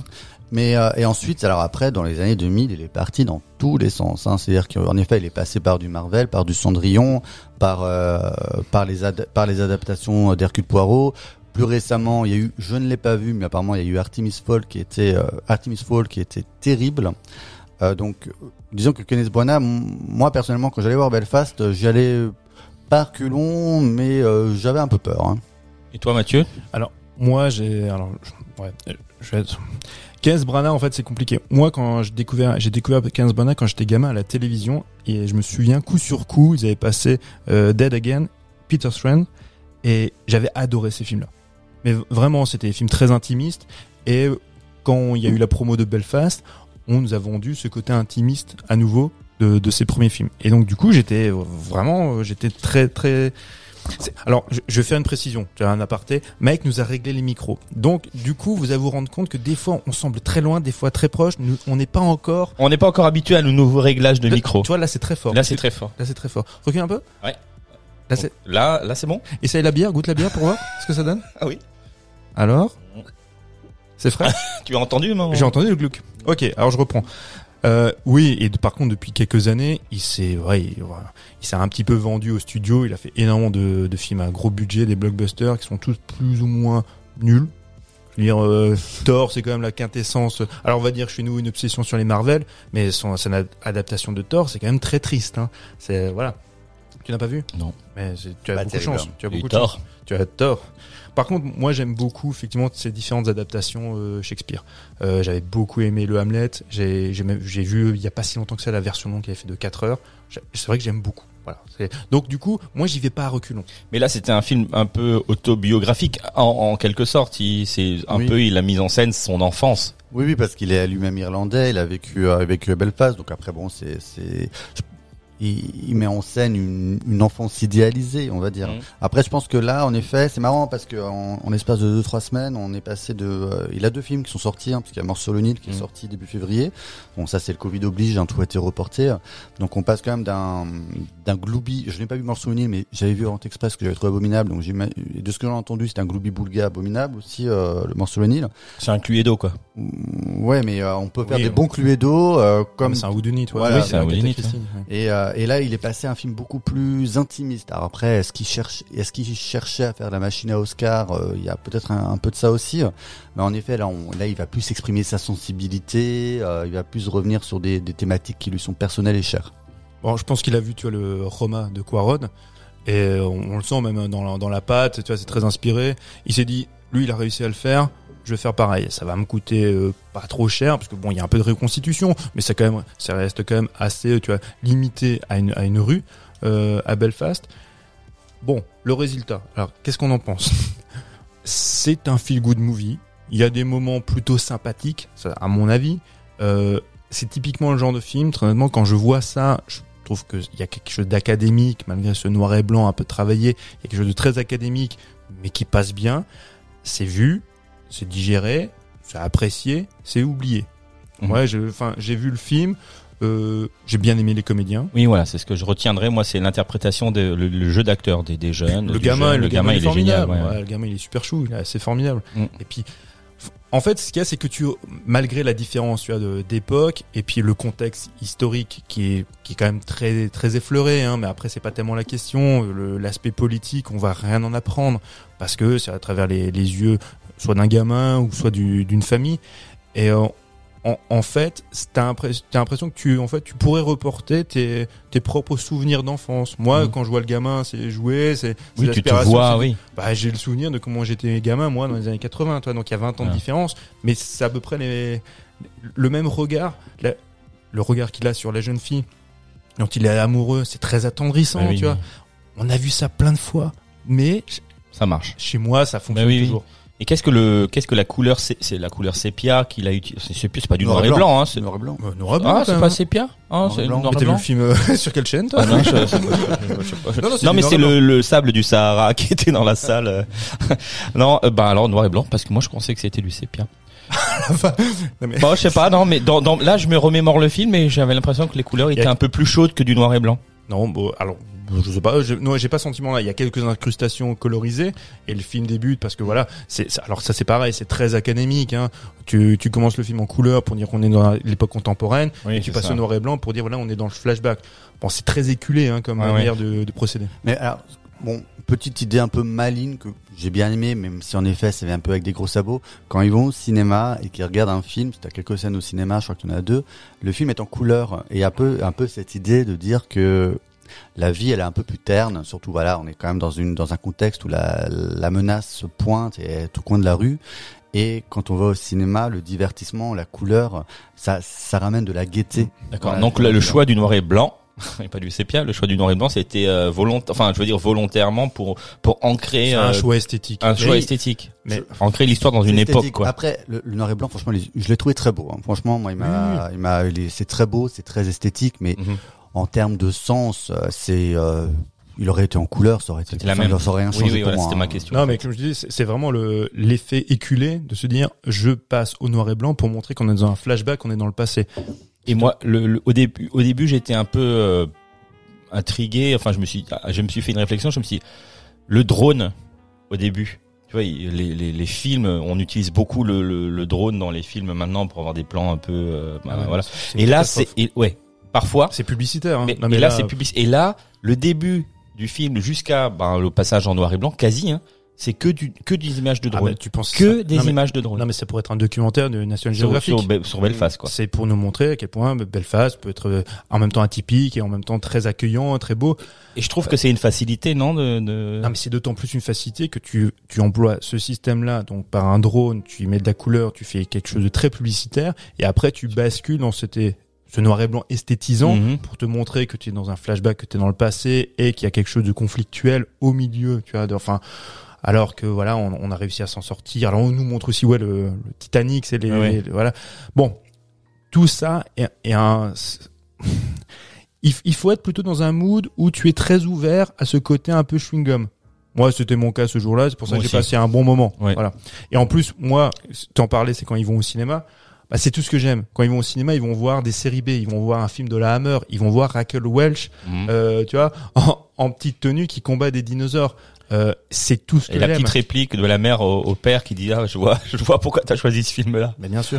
Là, on en a parlé la dernière fois là quand on disait euh, Carpenter. Non, je sais, plus- je sais plus dans quelle occasion on a parlé de ça. Carpenter qui disait mais un film de la Hammer avec Raquel Welch en bikini qui combat des dinosaures. Qu'est-ce que vous pouvez espérer de mieux dans la vie? Ouais, Et c'est vrai. Et, et, et moi je me mets. C'est pour ça que voilà, je, le gamin me touchait beaucoup. C'est parce que je voyais ça aussi avec les avec ses yeux là. Je mais quand Oui, il te- gosse. oui, oui. Bien sûr, c'est Bon, en tout formidable. cas, son- enfin, je sais pas quel âge il a ce gamin, mais moi j'ai trouvé qu'il jouait parfaitement bien, quoi. En plus, en plus, il a euh, euh, enfin, des, di- enfin, des dialogues. Il a beaucoup, beaucoup, beaucoup de dialogues, ce gamin-là. Oui, oui. Après, bon, oui, il a le côté un peu angélique. Ah bon, moi perso, je t'avoue, je l'ai trouvé un peu tête à claque, mais Oui, mais- parce que c'est le cliché avis. du blondinet, un peu parfait. Tu n'as pas il- d'âme, il Thomas. Tu n'as pas de sourire. J'aime pas les enfants. Alors, c'est vrai que non mais J'aime pas les J'ai allé un enfants. peu. Disons que bah, c'est sûr le tout le tout le film est sur le point de vue de cet enfant. Hein, le vraiment le, le vrai personnage du film. C'est lui. C'est l'enfant. Mm. Après bon, pour ma part, moi je suis un peu je suis un peu comme Mathieu. Hein, je suis euh, je suis un peu mitigé sur le film. J'en pense pas grand chose. Je le trouve plutôt mignon.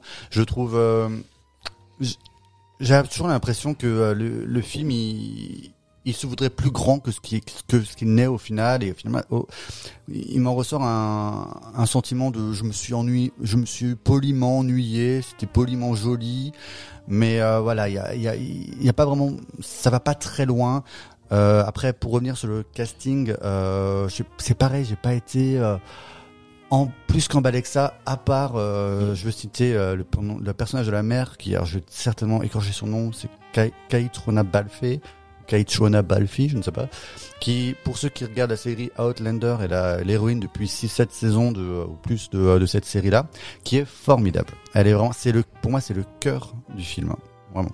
Ah oui, non, l'interprétation est dingue et c'est le seul personnage qui est véritablement écrit aussi et, euh, et, et qui porte euh, porte le film plus que le gamin. Le gamin, moi, même si moi, à différence de Thomas, j'aime beaucoup les enfants. D'ailleurs, j'en veux. D'ailleurs, j'en veux right now. non, mais lui, le gamin, c'est vrai qu'on dirait qu'il sort d'une pub Kinder. Mais moi, moi, je l'aime, j'aime bien. Je trouve ça assez attendrissant. Elle, elle est fantastique. Là où, où je te rejoins, c'est que le, il y a aussi un côté des fois surécrit dans pour certains personnages. Même si ça me touche, je pense au personnage de Judy Dench avec euh, Kiara Hines, donc euh, Ah. papy et mamie. C'est, surécrit. Il y a un côté très pathos Mhm. je le répète, moi j'étais peut-être dans un mood ouvert à ça, ça m'a touché. Rétrospectivement, quand j'y pensais, c'est tout ce que je déteste, tu vois, au cinéma, parce qu'il y a l'impression qu'on te prend un petit peu en otage sentimentalement, tu vois, avec les émotions. C'est un peu con, con et un peu cucu. Bref, je comprends pas comment ce film-là, mais ça va. Comment ce film-là peut être nommé aux Oscars Je ne comprends pas. Et en même temps, ça, ça me conforte dans ce que je pense de ce type de cérémonie, parce que, comme tu disais, c'est un film qui a la volonté d'être un film à Oscar. C'est- c'est- tout à fait, c'est vraiment un, un film. Il a été qui- fait pour ça. Oui, voilà, c'est vraiment le, le film typique des Oscars. Euh, après, je pense qu'il va pas repartir avec grand chose. Euh, la petite, la petite honte, la petite euh, colère que j'ai par rapport aux Oscars cette année, c'est que quand même, donc je reviens sur Kaichuna Balfi, qui était sur plein d'autres cérémonies, que ce soit BAFTA, SAG, etc., bah, Golden Globes, qui était nommée en second rôle féminin. Elle a été snobée aux Oscars et on l'a remplacée par Lady euh, Judy Dench, qui franchement pour moi a beaucoup moins de choses à jouer, qui a qui a fait sa carrière, c'est bon, je veux dire. Et euh, c'est un gros un gros snub et euh, j'étais vraiment très déçu pour elle. Et en plus, elle est incroyablement belle. Je devrais pas dire ça, je vais nous passer pour un beauf, mais elle est, elle est magnifique. Le Elle a noir, des jambes. le noir et blanc lui va tellement bien. C'est d'une- elle est d'une élégance folle. Ah oui, et en fait, quand tu la vois, alors je, je, je sais pas si on était d'accord à ce sujet, mais euh, Jamie Dornan, euh, tout comme elle, je trouve que le noir et blanc leur va très bien parce que j'avais l'impression de voir ces anciennes gloires du cinéma hollywoodien. D'accord. J'avais l'impression, je sais pas, moi je voyais Sid Charis avec tu vois euh, avec Cary Grant, pourquoi pas, tu vois. Et, quand quand il danse, la séquence de, de danse, elle est pas hyper bien chorégraphiée, mais ça a aucune importance Mhm. parce que y a, ça transpire d'une espèce de véracité De et sincérité, ouais. de sincérité Mhm. et en même temps quelque chose de très glamour que tu pouvais trouver dans dans les vieux films hollywoodiens. ouais, c'est, ouais, c'est très poétique entre les deux barricades, la, la rue qui est encerclée, et eux, ils, ils dansent. euh, Ouais, c'est Oui, très oui, poétique. oui, oui, oui, je pensais non mais je pensais aussi à la séquence de danse, une espèce de balle là. où- Ah non, moi je pensais à cette, Oui. à cette danse-là dans la Ou- rue. Ou euh, même lui où lui chante d'ailleurs. je trouvais- Everlasting Love. Et ouais, exact. Everlasting love. Et, et je, et je le trouvais hyper beau et charismatique, tu vois, le, le gars. Alors, je, je dois reconnaître que moi, bon, bah, alors, il est surtout connu pour, euh, pour, euh, comment il s'appelle? Voilà. Que j'ai jamais vu. Ah, c'est lui? Oui, L'acteur oui, oui. Moi, j'ai jamais vu. Le film. Ah, c'est Christian Grey, Oui, le mec. lui, ah, oui, oui. d'accord. Voilà. Moi, moi, les seuls films, donc, je les ai notés, hein, les seuls films où je l'ai vu, moi, c'est dans Synchronique et La neuvième vie de Louis Drax d'Alexandre Aja. Donc, à chaque fois, je le trouvais bien. Donc, je le connaissais pas plus que ça, ce, ce garçon, mais je le trouvais plutôt pas mal. Ouais. Et là, euh, pareil, enfin, c'est pas un gars non plus à qui tu vas filer des récompenses, mais il, Mais il, fait le job. Ouais, voilà. Et puis, je trouve. Il est beau. Bah, je le trouve incroyablement beau. Surtout Mhm. dans ce film-là, je le trouvais vraiment qui dégageait un truc dingue. Et c'était un couple assez, ouais, vraiment magnifique, couple très gla- glamour. Donc, je souffle le, le glamour du couple, je souffle, la- euh, je souffle, Je sauve. je sauve la tête à claque euh, du gamin parce que je le trouve assez mignon. Et euh, voilà, et c'est tout. C'est pas mal. C'est un- pas, pas pas mal. mal. Comme, comme, comme on a dit, c'est un feel good movie. Après, On n'a pas trop spoilé en plus, mais il y a rien à Non. spoiler parce que l'histoire on la connaît. Non. Ah non, il y a rien à spoiler. Après- On n'a même pas raconté l'histoire. Après, Bon, si dans le pitch, j'ai un peu raconté. Mais Je sais pas, je cherchais bien. l'histoire et le pitch, c'est-à-dire qu'après, par contre, oui, si vous y allez pour un film historique sur le conflit euh, Non, tu- d'Irlande tu du n'y Nord, apprends rien. euh, tu t'apprends rien du tout. hein. On tient pas rien, c'est juste euh, contextuel, quoi. Oui, c'est ça, c'est ça. Ok. C'est contextuel. Contextuel. on va passer, euh, on va passer au film Goliath. Alors euh, Goliath, euh, film de je ne sais plus comment il s'appelle, de Frédéric Tellier. Alors Frédéric Tellier, on le connaît parce que moi j'ai vu un film euh, de lui que j'ai beaucoup aimé, c'est l'affaire SK1, que sur l'affaire de, de comment il s'appelle. euh, Guy Georges. Guy Georges, voilà, c'est ça. Il a fait Sauver ou périr, toujours avec Pierre Ninet, c'est ça, hein, où il, a- joue le rôle d'un d'un pompier, euh, donc Goliath, et il a pour projet, en 2023, de faire les 11 vies de l'abbé Pierre. Tout à fait. Avec Benjamin Laverne. Et euh, ça me tente pas mal, ça. C'est vrai? Ouais, ouais, ouais, ça me tente pas mal. Surtout que j'aime beaucoup Benjamin Laverne, donc euh, j'irai voir. Ah Ouais, je, je, vais, je vais faire un petit pitch du film Goliath. Donc, euh, bah, c'est l'histoire de d'un pesticide hein, qui qu'ils ont inventé. Hein, le, le nom l'ont inventé, c'est la tétrazine, qui est suspecté de provoquer des, des cancers, notamment chez les agriculteurs. Alors d'un côté, on a un avocat qui est joué par euh, Gilles Lelouch qui défend les agriculteurs malades du cancer, et de l'autre, euh, un lobbyiste qui est joué par Pierre Ninet qui euh, ben, qui défend le produit euh, phytosanitaire. Et euh, voilà, ça c'est le pitch.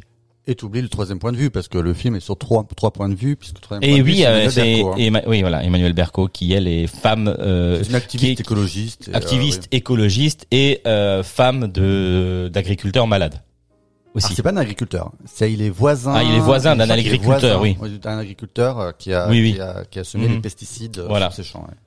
Donc Mathieu, ton avis Euh, donc, euh, donc j'ai, oui, j'ai bien aimé le film. C'est, ah, c'est ce qu'on appelait un film dossier, tu vois, à l'é- à l'époque. On est, c'est dans cette veine. Alors, à la différence de- du film qu'on avait traité la dernière fois, tu vois, euh, dont évidemment maintenant le nom m'échappe, mais toi tu t'en souviens parfaitement, Sur quel avec Pio Marmaille. En- Ah, enquête sur un scandale d'État Voilà, où là, je trouve qu'il prenait le, le film dossier à contre-courant. Là, on est vraiment dans cette veine du thriller un peu politique à l'américaine, euh, avec les codes inhérents au genre. Voilà, ça fonctionne bien. Il y a, il commence en plus. Tu sais, tu as pas dit, ça- ça- je trouvais ça intéressant. Le cartouche de début de film, tu sais, généralement on dit ouais, euh, le film est inspiré de faits réels, pas- euh, voilà, mais sauf que Sauf que toute euh, ressemblance avec les personnes existantes voilà, est complètement fortuite. Et là, ils disent, ils disent le contraire. Tu vois, ils disent euh, n'est ni fortuite ni involontaire. Et ça, c'est emprunté à Z de Costa Gravas. Le film commençait comme ça. le film. D'accord. Et tu, vois là, du coup, où ils vont, vers quoi ils tendent. Hmm. Et je trouvais ça plutôt intéressant, surtout que il est. Alors, si on veut prendre le film simplement, il y aura- on, on pourrait y voir une espèce de manichéisme. Et je trouve que c'est plus subtil que ça. Je trouve que le personnage de Pierre Ninet, et qui donc il joue le lobbyiste, donc inévitablement de par sa position, de par son rôle, dit c'est le grand méchant. Il représente les grands méchants. Mhm. On va pas se mentir, c'est c'est vrai. le cas. Sauf que ils l'ont totalement humanisé. Ils le, ils le montrent aussi dans son quotidien. À quel point, voilà, c'est un, un papa ou un beau papa, euh, voilà très généreux, très. Il amène voir sa fille, Ariana Grande, toutes ses copines. C'est ça. Alors et, et- alors et la honte. Non mais là je et là, Je je- savais pas qui c'était. Ariana Grande. c'est là où je me rends compte à quel point je suis complètement mais déconnecté. Je ne savais pas que c'était quand je voyais toutes ces jeunes filles qui étaient super excitées. Je me disais, bah, cette jeune femme doit être connue. Donc maintenant je sais qu'il y a euh, Adriana. Adriana? Ariana. Ariana Grande. Ariana Grande. Ariana. Donc il est extrêmement généreux avec euh, avec euh, Sa belle-fille. Sa belle-fille. On sent que même il, il- même lui il, il- en fait, ce que j'aime bien, c'est que ces lobbyistes à visage, il leur donne un visage humain pour montrer que dans leur quotidien, ce sont des gens, j'en suis persuadé, je caricaturais, qui vont donner la pièce au clodo, Normaux, ouais. qui vont, qui vont donner 50 000 euros par an au resto du cœur. On peut dire que c'est pour se racheter une conscience, tu vois. Mais ils le font. Il, il fait, il- il est de cette nature-là. Donc, ce qui, ce qui fait que le personnage n'est pas aussi, on va dire, aseptisé dans le genre, euh, voilà, euh, c'est le méchant. Il pourrait être, voilà, euh, cocaïnomane. En plus, il y a une scène que j'aime bien. Quand il est avec son pote euh, lobbyiste, il se trouve, je sais plus, je crois que c'est en Russie au début du film, Ah, dans un bar à hôtesse. dans un bar à pute. Et, il et on, Sans le vouloir. hein, lui. sans le vouloir. Et typiquement, ce serait dans n'importe quel film, on dit, bah, il va se taper une pute. Il va taper dans la coque, il va taper dans les putes. Mais non, Non. Parce que c'est pas comme ça, parce qu'il est pas comme ça, parce que c'est un mec qui est amoureux de sa femme, parce que voilà, il, il, va, il va être papa. Mhm. Tu vois Tout ça, on, on- alors ça peut être éludé, et peut-être qu'on ne le voit pas, peut-être que, mais c'est pas comme ça qu'on nous présente le personnage. Il est humanisé. ouais. Il est complètement humanisé. Et ça, je trouvais ça assez intelligent. Et on peut, ça peut prouver, enfin, ça peut euh, être contextuel aussi, c'est-à-dire que, ben, en fait, dans ce film-là, on- ce qui est intéressant, c'est qu'on voit vraiment euh, ben, un lobbyiste à l'œuvre et euh, jusqu'où un mec peut aller pour, euh, alors qu'il il est forcément, est pas forcément d'accord avec ce qui se passe, pas- mais lui, il fait son travail parce qu'il est payé pour ça, mais aussi, oui, mais peut-être pour euh, aussi garder son statut social et euh, garder le statut social pour offrir euh, une belle vie à sa belle-fille, euh, un- une, une belle vie à son fils à venir, euh, etc. C'est un personnage, euh, c'est un personnage qui aime l'argent, hein, clairement. Oui, non, mais bien, et bien euh, sûr. qui, Ouais. qui, qui, qui défend euh, coûte que coûte ses convictions. Après, tu vois, mine de rien, et c'est euh, ce que j'ai ressenti pour euh, devant ce film. Bon, je le dis tout de suite, j'ai beaucoup aimé le film, euh, mais mine de rien, le personnage qu'on retient le plus, c'est le lobbyiste. C'est Mhm. vraiment celui qui en ressort. C'est le personnage le plus le, le plus ambigu, le plus ambivalent. Euh, je trouve que la performance de Pierre Ninet est dingue et ce, ce, Toujours dingue en fait. ce gars, enfin, euh, il est en train de se faire une, carrière, euh, une superbe carrière. Euh, et, et- et je trouve en effet que le, le film est passionnant sur le métier de, de lobbyiste que moi je trouve, j'ai toujours trouvé très euh, très très opaque. J'ai toujours eu un peu du mal à comprendre ce, ce métier et je trouve que, que le film, même si parfois il y va avec, de- il y va avec des gros sabots, mais euh, le, le film est, il montre bien ce que c'est le, le travail de, lo- de lobbyiste, la manipulation des images, la manipulation de la manipulation des mots. Et après, en effet, il est, il est humanisé dans, dans ce quotidien, mais après, on voit comme, comme mine de rien, ben, ça fait finalement, ça, ça, ça rejoint un peu ce qu'on disait Parasite, on est quand même sur des différences de couches sociales, parce que quand même, on a quand même deux anniversaires dans le film qui s'opposent, t'as quand même une gamine qui l'envoie, qui, qui reçoit des cadeaux Prada, en ce qu'on voit bien en gros la marque, avec, et l'emmène voir toutes ses copines en limousine à voir Ariane Grande, et t'as un, euh, t'as contre, le, le, à contrario, le Manuel Berco, donc c'est plus populaire, c'est euh, les, les petits enfants avec le petit gâteau d'anniversaire tout simple. Donc voilà, on est quand même sur une, à nouveau un peu un film de fracture sociale. Et euh, voilà, mais ce personnage est, est, est passionnant. Vraiment, je, on aurait pu faire un film entier sur lui. Je demande un spin-off. Mais surtout parce que c'est un personnage effectivement qu'on ne connaît pas et surtout à travers ce biais-là, ce point de vue-là. Parce que le, le personnage de Gilles Lelouch, qui joue le rôle de l'avocat repenti, qui a un petit peu frayé justement avec ces milieux-là, et qui du coup, je pense aussi qu'il est véritablement sincère. Il fait pas que se racheter une conscience. Il est sincère dans sa démarche. On a déjà vu ces personnages-là. Le personnage d'Emmanuel Berco, euh, que moi je trouve très bien écrit, mais on l'a déjà vu mille fois. Le personnage de Pierre Ninet, moi je n'ai jamais vu ça. J'ai jamais vu un personnage de, enfin, de cette nature-là. Oui, mais pas avec ce point de vue-là. Là où par contre, où là tu parlais tout à l'heure, c'est pas, on, peut voir d'une séquence à l'autre, tu vois, le monde, tu vois, du lobbyiste et le monde, on va dire un peu plus prolétaire.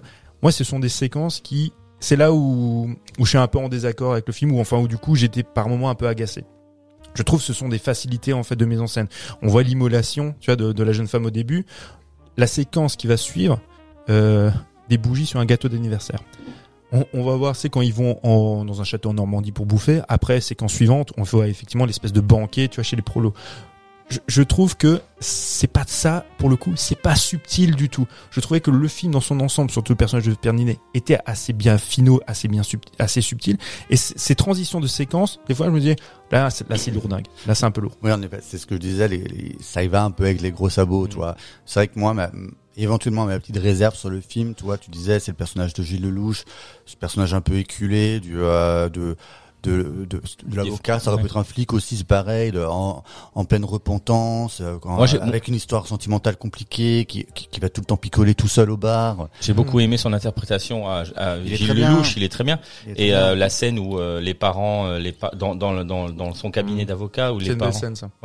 où les parents viennent, euh, donc les parents euh, d'une d'une d'une des victimes euh, qui est morte d'un cancer euh, du sang, je Mm. crois bien, hein, c'est ça, euh, qui viennent dans le bureau euh, pour dire qu'ils ont accepté l'offre du, du, du, du groupe euh, pour, Ils euh, accepté d'être corrompus. Ils sont corrompus. voilà Mm. et, et pour 300 000 euros tu vois enfin et là tu te dis waouh tu te dis en fait euh, parce que ils, pensent qu'ils vont pas gagner que David va pas gagner, gagner contre Goliath euh, que enfin ils ont accepté 300 000 euros pour pour euh, bah, pour, pour, pour compensation quoi Disons mais t'imagines on, on, une on- vie coûte 300 000 euros quoi c'est on sent que La tienne vaut, vaut plus. la mienne vaut plus 300 001.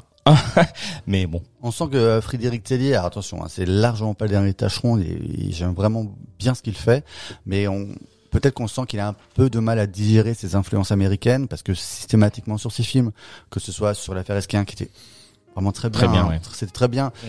Il y avait un peu un, un côté un peu zodiaque hein, sur la, la, la, la quête d'un killer sur plusieurs années, euh, voilà. Euh, après, t'avais bon, sous vos périls que moi personnellement je trouve que ça bandait un peu mou, voilà, sorte un peu de, de mélo un peu facile qui venait de tirer les larmes, bon voilà. Et, euh, et là, en effet, comme comme disait Mathieu, on est sur le film dossier type un peu Darkwater, c'est Rin Brockovich, tous ces trucs-là, on prend des thèmes écolos et on et on va vouloir mener un mener un combat. Donc je pense que voilà, il, peut-être qu'il a il souffre un peu de de, de cette comparaison avec euh, les films américains, mais mine de rien, eh ben il n'y en a pas beaucoup qui osent Ouais, il essaye des trucs quoi. s'affronter au, euh, bah, au au cinéma US. Mm. Non, non, c'est un, très bon film. Fran- franchement, c'est un bon film parce que, alors, pareil, je, je vais être un, voilà, je vais être un peu chiant et, et pointu sur certaines choses, mais ça n'enlève en rien avec la qualité du film. Mais révéler le côté anxiogène du film euh, par des séquences et, euh, proches des personnages qui sont dans des espèces de carcans, que ce soit le train, que ce soit la voiture, tout ça, je trouve que c'est dommage parce que ça surligne en fait le propos. Euh, alors, c'est des tics de mise en scène, mais ça n'enlève en rien la, qualité du film. Mais moi, il y avait certaines séquences, je disais, le- l'enchaînement des séquences ou ce type de tic de, de mise en scène qui, des fois, c'est pas que ça me sortait, tu vois, du récit, mais je me disais, ah, c'est un peu trop facile. Mais là où je, vraiment, j'aime beaucoup le film, c'est aussi sa qualité d'écriture, on l'a pas dit, mais le scénariste, c'est le, c'est le même gars, alors je, j'arrive pas à me retenir son nom, c'est Simon Moutaïrou, qui avait aussi coécrit Boîte Noire.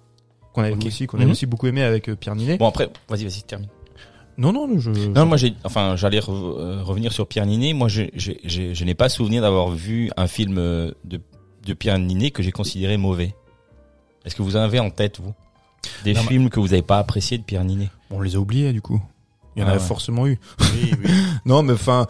En tout cas, les dernières années, il a fait, il a fait des bons films. Non, il, a une mais belle, la il a une belle filmographie, hein, clairement. Toi, t'as la volonté de le mettre sur un piédestal. On comprend bien, parce que c'est ton côté groupie. Moi, j'ai la volonté, la volonté de coucher avec, je pense, parce qu'il est vraiment très très beau. C'est vrai. C'est vrai. Alors, mais- beau à l'écran. il Alors, là, mec, ce qui me surprend, c'est qu'avant, justement, j'avais pas relevé, mais quand tu le disais sauver ou périr, c'est un film qui fait bander mou.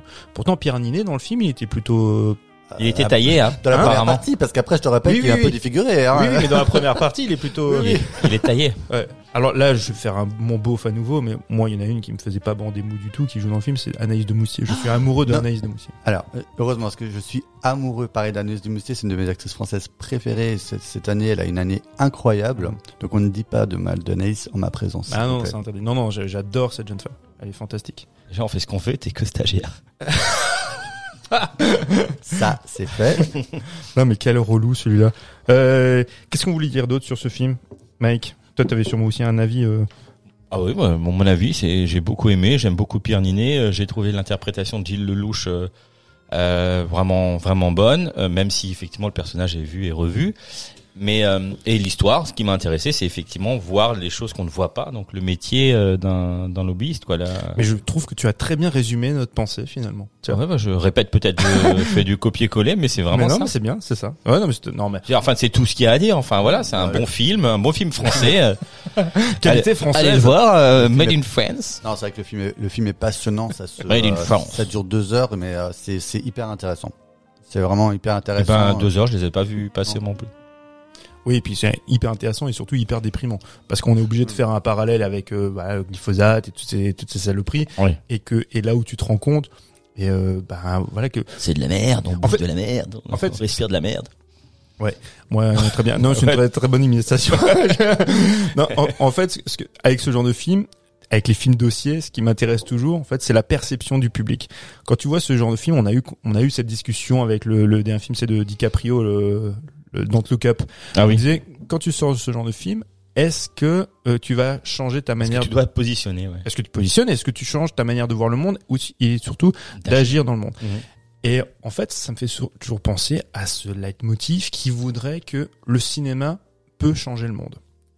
Moi, je très sincèrement, je ne pense pas que ce soit la, la volonté, même le la, la- le cinéma n'a pas ne peut pas La changer. volonté de faire une, une photographie d'un monde. Bah voilà, l'art doit être la photographie d'un instant du monde, mais ne peut pas le, le changer. Je veux dire, les, en fait, le- la seule personne, alors je fais une aparté très vraiment courte. hein.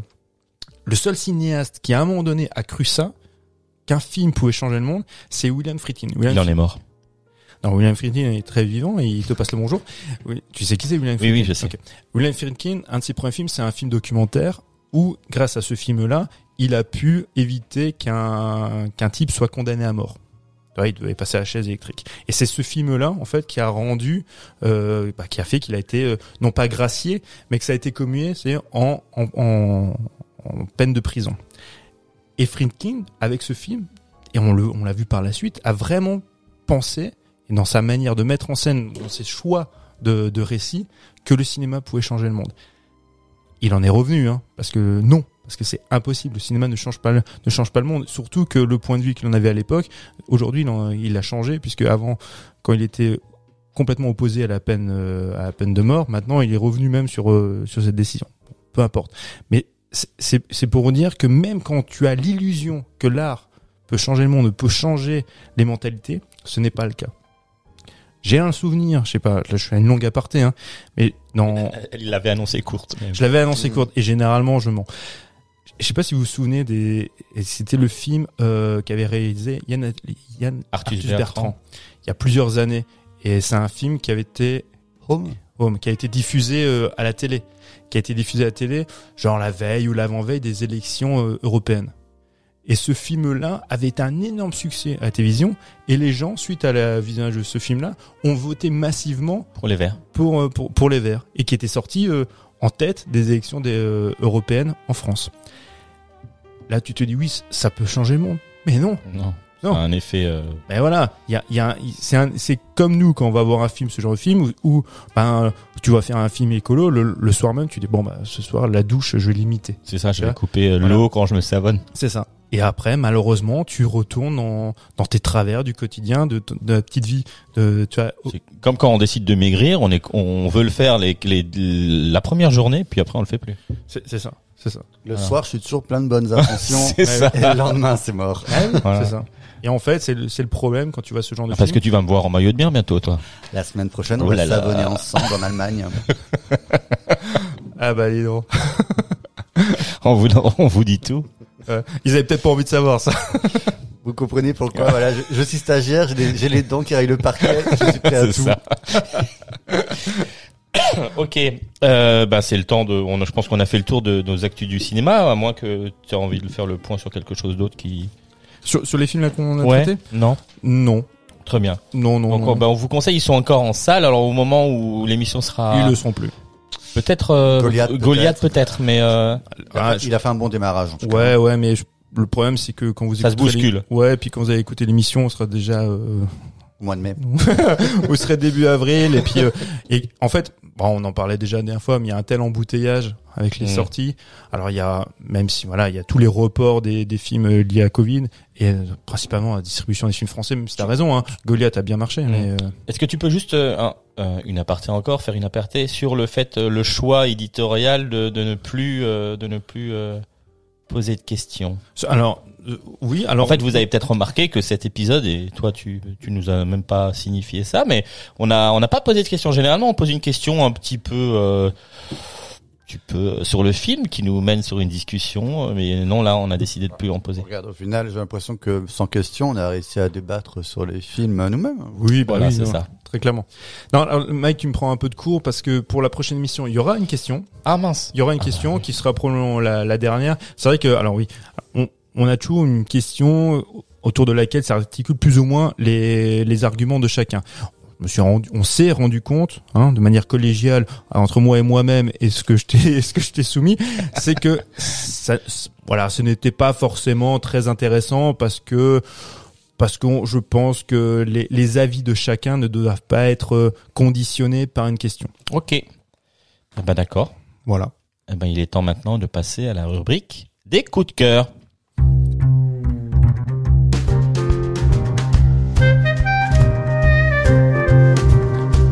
Alors qui veut commencer? Moi je moi je peux commencer Alors toi, tu- alors moi, je, mais moi, je vais imposer l'ordre parce que je suis rédacteur en chef. J'ai imposé l'ordre. Donc Mike commence, Parce suivi de que- Thomas et moi mais je oui, finis. mais Non, mais parce que Et je c'est sais pas la- qu'il va venir démonter mon coup de cœur, donc je suis c'est dégoûté, pas vrai, chouchou. non non mais euh, bon, OK.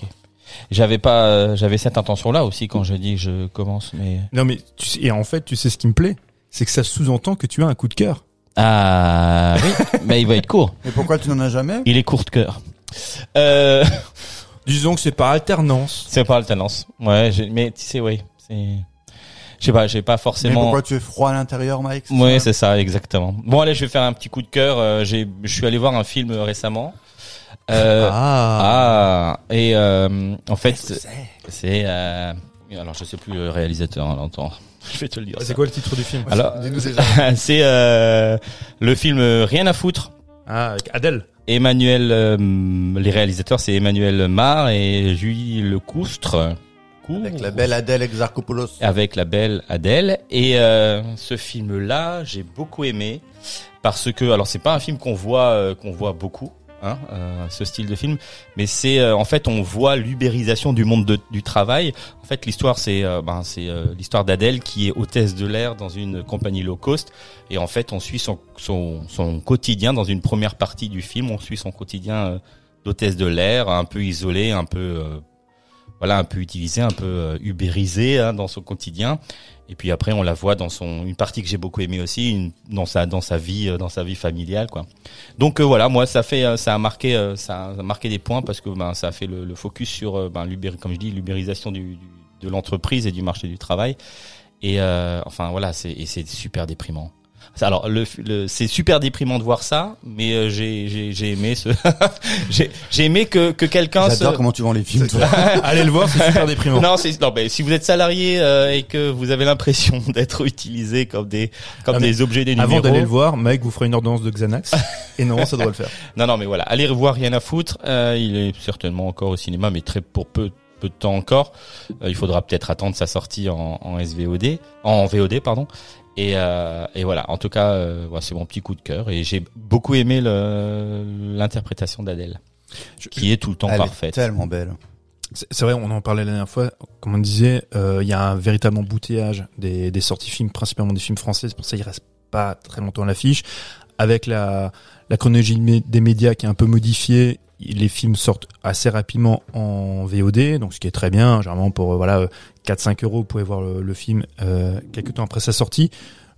Euh, il n'empêche que moi, c'est enfin c'est aussi un de mes, un de mes chevals de bataille. Je, je- j'essaie d'inciter quand même les gens et à chaque fois j'en parle d'acheter des DVD, des Blu-ray. Oui. Voilà. Donc si quand vous aimez un film, C'est vrai qu'on Euh, parle de SVOD, mais ou de ouais, VOD, mais on parle plus de, DVD. c'est alors, le, le c'est vrai que le, le physique est en train de, de disparaître au profit. Alors il y a, il y a toujours des, des DVD, des Blu-ray, mais qui sont des éditions très onéreuses pour des films de patrimoine. Il y a un chien qui passe. Il y a un chien qui passe, mais c'est pas grave. non mais la vie passe ici. C'est moi qui aboie. ça. C'est toi qui moi. La caravane, la caravane passe et le chien aboie. Il remue la queue. Thomas. Il est content. Ah ouais. Parce que je pense à Mike en maillot de bain la semaine prochaine. Oh putain, alors là, tu vas déborder vite fait. C'est pas Pierre Ninet, hein, c'est moi qui te le dis. C'est sûr, c'est pas Pierre Ninet. c'est sûr. Bref, En tout cas, pas encore. Vas-y, enchaîne Non, maintenant, enchaîne. acheter des DVD et des Blu-ray. Alors, pas pour tout et n'importe quoi, j'entends bien, mais quand il y a des films qui vous, qui vous tiennent à cœur, parce que gardez juste à l'esprit que les films, quand ils sont en VOD, Ils disparaissent ils vont disparaître. Même que ce soit sur les plateformes d'SVOD, Netflix ou autres, ces films-là n'ont pas volonté de rester dans le Mmh. temps, dans Pas la une durée. bibliothèque, quoi. C'est ça. Et en, en fait, on- il y a beaucoup de gens qui travaillent justement sur des éditions DVD Blu-ray pour, bah, pour que ça reste dans le patrimoine.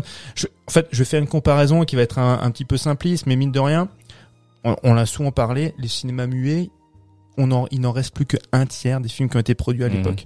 On se dit oui, mais c'est à l'époque, il y avait pas, il y avait pas de support, les, les pellicules ont brûlé, patati patata. Aujourd'hui, comme il n'y a plus de support physique ou quasiment plus, Mhm. euh, et ben on va se retrouver dans cette situation-là. Moi, je, je pense à un film que euh, je crois que j'en ai déjà parlé la dernière fois, Manque de, de David Fincher que moi j'aime beaucoup, On l'a vu. On a, a vu, qu'on a traité. Il n'y a pas eu d'édition DVD Blu-ray, ça appartient à Netflix. Ni Netflix, ni même David Fincher, je sais pas si si c'est euh, À la prononcé volonté de le sortir. je sais pas si euh, c'est prononcé sur la, sur le sujet, mais en tout cas Netflix n'a pas assez de volonté là.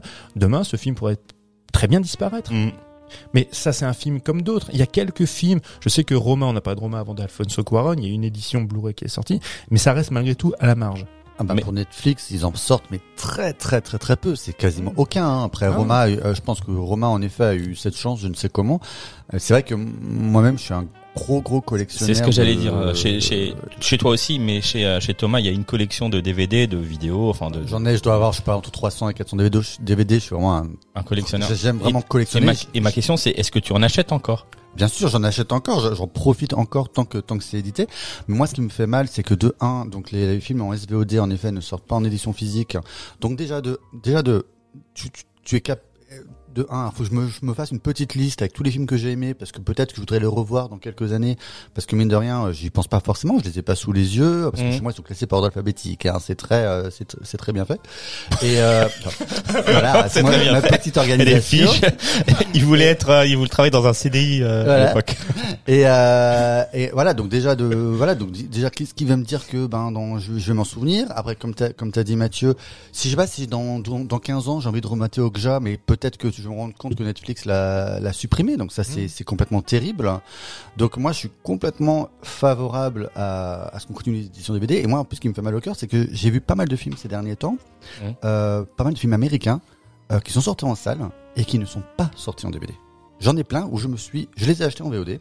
Je les ai achetés en VOD sur Orange. Personnellement, je suis chez Orange. Mais par contre, si je change d'opérateur, je perds Tu tout les ça. as perdus. Je les perds, tu vois. Et ça me, ça me fend le cœur de me dire que euh, je, je suis complètement dépendant d'un système Mhm. et qui m'empêche, voilà, de, de voir le, le De film. profiter des films que veux. tu aimes. quoi. Exactement. Donc ça Mm. c'est ça me fait très peur. Je pense que en effet il va y avoir des éditions collector. Il y a des films collector. Je pense à des, des gros noms, Tarantino, Joon-ho, tout ça. Où en effet il sera, ce sera ce sera sans doute possible encore d'acheter leurs films, sauf s'ils sont sortis, sur Netflix. Mais après les plus petits films, c'est pas dit qu'ils continuent notamment les films internationaux, qui continuent à être édités. Et ça va être de plus en plus difficile de se les procurer en physique. Et euh, moi, ça me fait très peur. Je pense que quand je vois par exemple pour le vinyle, ça revient à la mode. Le vinyle, ça devient un objet de collection. Mais voilà, encore une fois, un objet de collection pour les œuvres phares. Pas pour les petits films, pas pour un petit euh, film comme Rien à foutre par Mhm. exemple dont tu parlais. C'est des films qui vont, s'ils ne sont pas édités en physique, qui vont disparaître dans les limbes, clairement. Et ça me fait terriblement peur. Ouais, puis après, il faut rappeler que justement, le, coût euh, de ces œuvres-là, quand c'est édité, tu vois, il y a gros travaux qui sont faits par Artus Film, par par euh, Carlotta, tu vois, par le Chat qui fume, qui font justement des éditions collector de, de généralement c'est des classiques, des films de patrimoine. Ça reste quand même réservé à un public de niche parce que ça reste très cher. Et donc les films qui ont eu moins de succès et, euh, et qui sont distribués par des grosses majors, et ben ne trouvent pas de distributeurs en édition DVD ou Blu-ray ou ou même qui sont plus réédités. Il y a des films qui étaient sortis il y a 20 ans en DVD, tu ne les trouves plus, tu les trouves à des prix prohibitifs, Mhm. tu vois, sur d'autres plateformes. Mais c'est c'est très compliqué. Et, et tu nous parlais, enfin tu nous parlais la, la dernière fois de, enfin souvent de la, je sais pas, alors je vais peut-être me tromper, mais c'est la Cinétech, la, la. Oui, c'est une plateforme de VOD à Cinétech. La ciné- mais en fait là, eux gardent le truc. Enfin, tu peux trouver des films qui sont anciens, tu peux trouver des, des choses comme ça. Euh, Est-ce que c'est pas la solution? Bah, ap- après, ça, ça reste de, de la VOD, hein, ça reste de la VOD. Mais eux, ce qu'ils font, ils ont un travail éditorial Pardon. qui veut que la, les films qu'ils proposent ont, ont eu un support physique et, et très généralement où tu as la- aussi la cinémathèque qui elle-même déjà a la péloche, a un support physique aussi. Tu vois, donc ça, en fait, ça a pas matière à disparaître. Quand et euh, la cinéthèque, elle, elle promeut en fait justement ce un cinéma de, de patrimoine ou que tu ne peux pas trouver ailleurs. D'accord. Et en plus, ce qui est intéressant avec la Cinétech, c'est qu'il y a un travail éditorial qui est fait aussi avec des cinéastes. C'est-à-dire qu'il y a des cinéastes qui vous vous conseillez. Chaque mois, t'as, euh, je dis n'importe quoi, hein, t'as euh, Gérard Houry, Mhm. n'importe quoi, qui va te dire, regardez ce film-là, je vous conseille ça et ça. D'accord. On entend de plus en plus les chiens. Hein. Ah, mais il y en a plein. On est entouré, c'est des chiens sauvages. C'est ces chiens sauvages. Ouais. Tout autour de la maison, on est entouré. Et toi aussi, t'es un peu sauvage. Allez, on y va. On va parler des coups de cœur donc de Mathieu. Qui veut commencer, Mathieu euh, Ah non, il, Mais tu as donné ton coup de Oui, non, non, mais qui veut commencer de vous deux Mathieu a dit qu'il commençait. Il a, euh, je oui, il devais commence parce commencer qu'il en a deux en fait. Il non, a, non, un- mais c'est surtout pour que euh, ap- après il démonte bien mon coup de cœur. Toi, donc je suis. donc euh, il a, un- donc je suis il- blasé. je crois qu'il en a, il a un coup de cœur et un coup de gueule, Mathieu. Ah ouais, non, mais ce qui coup vont de se cœur, c'est mon rejoindre. coup de cœur en fait. hein. Qui vont se D'accord. rejoindre. Bah, alors, voilà. du coup, je commence. Comme, comme je vous l'ai dit euh, précédemment, moi j'aime bien les cérémonies de récompense. Moi j'aime bien le glamour et tout ça. Bah Je suis un peu superficiel. Euh, non, non, mais euh, du coup, je, je veux parler des, je veux parler des Césars. C'est, moi, j'ai regardé. euh, moi, c'est, je suis religieusement, religieusement euh, chaque année la cérémonie des Césars, étant un très très grand fan, un très grand amateur de, de films français. Euh, c'est un peu mon rendez-vous. C'est, c'est un peu le bilan de, de mon année de cinéma. C'est, j'y retrouve mes favoris, j'y retrouve euh, les films que j'ai adorés, ceux que j'ai moins aimés. Donc voilà, je, je suis avec palpitation euh, cette cérémonie-là que je trouve moins euh, moins couru, euh, moins calculée que celle des Oscars où généralement je peux dire à peu près à l'avance qui va gagner. Euh, donc voilà. Et du coup, les Césars sortent quand même de deux années très compliquées puisque euh, coup sur coup, donc là, donc en 2020, euh, la cérémonie a clairement été entachée par l'affaire Polanski avec le coup de gueule d'Adèle Haenel, hein, puisque donc euh, pour rappel, euh, on a Adèle Haenel euh, venait elle de d'accuser un réalisateur d'attouchement sur elle ou euh, etc quand, quand elle était plus jeune et à cette cérémonie là forcément ben on, on récompense Papy Polanski qui lui ben se traîne quelques casseroles depuis un moment donc forcément ça, ça faisait mauvais genre et donc Adèle Haenel était partie en en, avec- cette- théâtralement. théâtralement en criant que c'était une honte, suivi par l'équipe de la jeune fille en feu. Et euh, donc forcément, ça avait fait très très mauvais genre et ça avait été repris dans toute la presse internationale. Donc l'année dernière, on essaye un peu de, euh, de rattraper le coup. C'est Marina Foïs qui, euh, qui présente la cérémonie. Au départ, on se dit c'est pas mal. Euh, C'est coécrit avec Blanche Gardin, avec Laurent Lafitte, ça, ça me plaît. Et au final, euh, la cérémonie vire à la catastrophe. Je pense que c'est la pire que j'ai jamais vue. C'est-à-dire que c'était une véritable honte. C'est-à-dire que voilà, c'était ce, ce- riche, euh, ce riche milieu du cinéma français qui vient se plaindre de sa condition. Alors qu'il faut rappeler que bon, oui, forcément, ben cette soirée-là, c'est pas, euh, c'est pas Fanny Ardant, c'est pas Karine Viard ou c'est pas Vincent Cassel qui, qui, eux, ce- moi, je les, on les considère pas comme des intermittents du Mhm. spectacle. Hein, ils sont pas, Ouais. dans- le, le Covid les a pas empêchés de vivre. Hein. Donc, euh, donc ça avait été très mal vu et c'était une vulgarité sans nom, notamment Mhm. avec la scène de Corinne, Corinne Maziero que, depuis, que depuis je déteste. hein. Je l'aimais pas beaucoup déjà, mais je déteste depuis. Qui s'est foutu à poil. C'était d'une vulgarité, c'était une honte abyssale. Je sais pas si ça vous arrive parfois d'être, vous savez quand d'être sur votre canapé et d'être terriblement gêné, vous recroquevillez sur votre canapé tellement que vous avez mal à vos yeux parce que c'est pas possible de voir ça. Donc ça m'avait mis terriblement. Ça, c'était la honte. C'était la honte et pareil, ça avait fait tout un scandale, voilà. Et donc cette année, je pense que c'est pas pour rien qu'on a demandé à Antoine de Caunes de, reprendre la cérémonie, puisqu'Antoine de Caunes, il l'a présenté, je pense, pendant plus d'une dizaine de fois, et euh, qu'on aime ou qu'on n'aime pas avec lui, c'est plutôt sur des rails. Et je pense qu'on lui a demandé, en effet, c'est sûr que c'était pas la cérémonie la plus On lui a, la plus drôle que j'ai faite. J'avais préféré Florence Foresti ou Jean Commandeur. on lui a demandé de faire de l'Antoine Ducône, quoi. On lui a demandé surtout, je pense, de remettre la cérémonie sur les rails et que ça ne fasse pas de pli. Voilà. Que, euh, que ce soit une cérémonie normale, que ça se passe bien et que ça se termine sans scandale. En tout cas, sans scandale de taille. Et je pense que globalement, après Mathieu en parlera, je pense que globalement, il a plutôt fait le job. Ça s'est plutôt bien passé. On, pour le coup, on a remis le cinéma français au centre. On, on a parlé d'art, on a parlé de films. Euh, qui plus est, bon, je suis très content, j'avoue, du palmarès, puisque Illusion perdue a cartonné, c'était mon film numéro un de l'année dernière. Euh, mais voilà, donc j'étais, content de revivre cette, belle cérémonie qui, oui, qui est toujours beaucoup trop longue, qui se finit qu'à quasiment une heure du matin. Oui, c'est des merci, des merci à ne plus en finir. Euh, mais néanmoins, voilà, je trouve qu'Antoine Decaude Il a fait le job, il a remis la cérémonie sur les rails, et voilà. Donc ça c'est ton coup de cœur Donc c'est mon coup de cœur. D'accord, Mais oui, parce que j'ai toujours un immense plaisir à regarder les Césars chaque année. Eh ben vivement les la prochaine fois. Mais oui, mais ça. tu espères qui à la présentation? Bah, Mike Lutz. Alors merci. non, bah, Mike, j'aimerais bien, Mike. Ouais. Mais euh... c'est sage. Euh, Il t'en reste un peu sur le coin de la bouche, gaffe.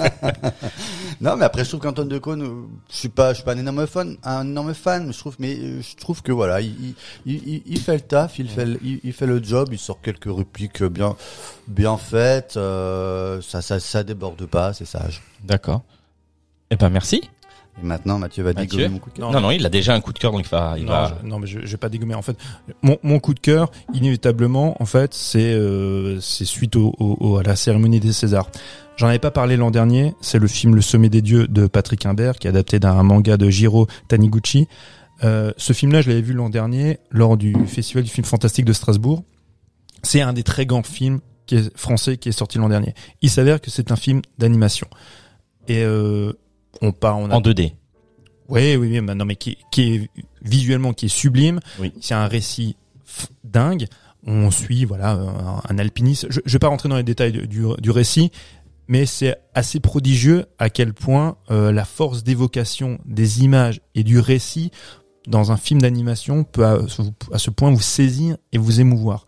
On a souvent parlé ici de films d'animation, des, des productions euh, Pixar dont voilà moi j'adore, j'ai très peu d'objectifs avec euh, Pixar parce que j'aime beaucoup beaucoup leur travail. Le sommet des dieux, c'est un chef-d'œuvre. On est on n'est pas euh, dans les codes de chez Pixar, mais c'est un très grand film. Et mon regret, effectivement, l'an dernier, c'est de ne pas l'avoir évoqué. J'avais parlé euh, de mes trois, quatre films français. Et moi-même, j'avais, euh, j'avais, euh, j'avais éludé en fait euh, de parler de ce film-là. Même que je me souviens quand j'ai, même quand j'avais fait mon, petit, mon petit rapport, mon petit compte rendu du cinéma, du festival du film fantastique de Strasbourg, je l'avais pas évoqué. À tort, parce que c'est un très grand film.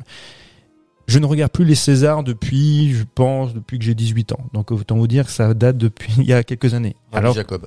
Voilà, c'est ça.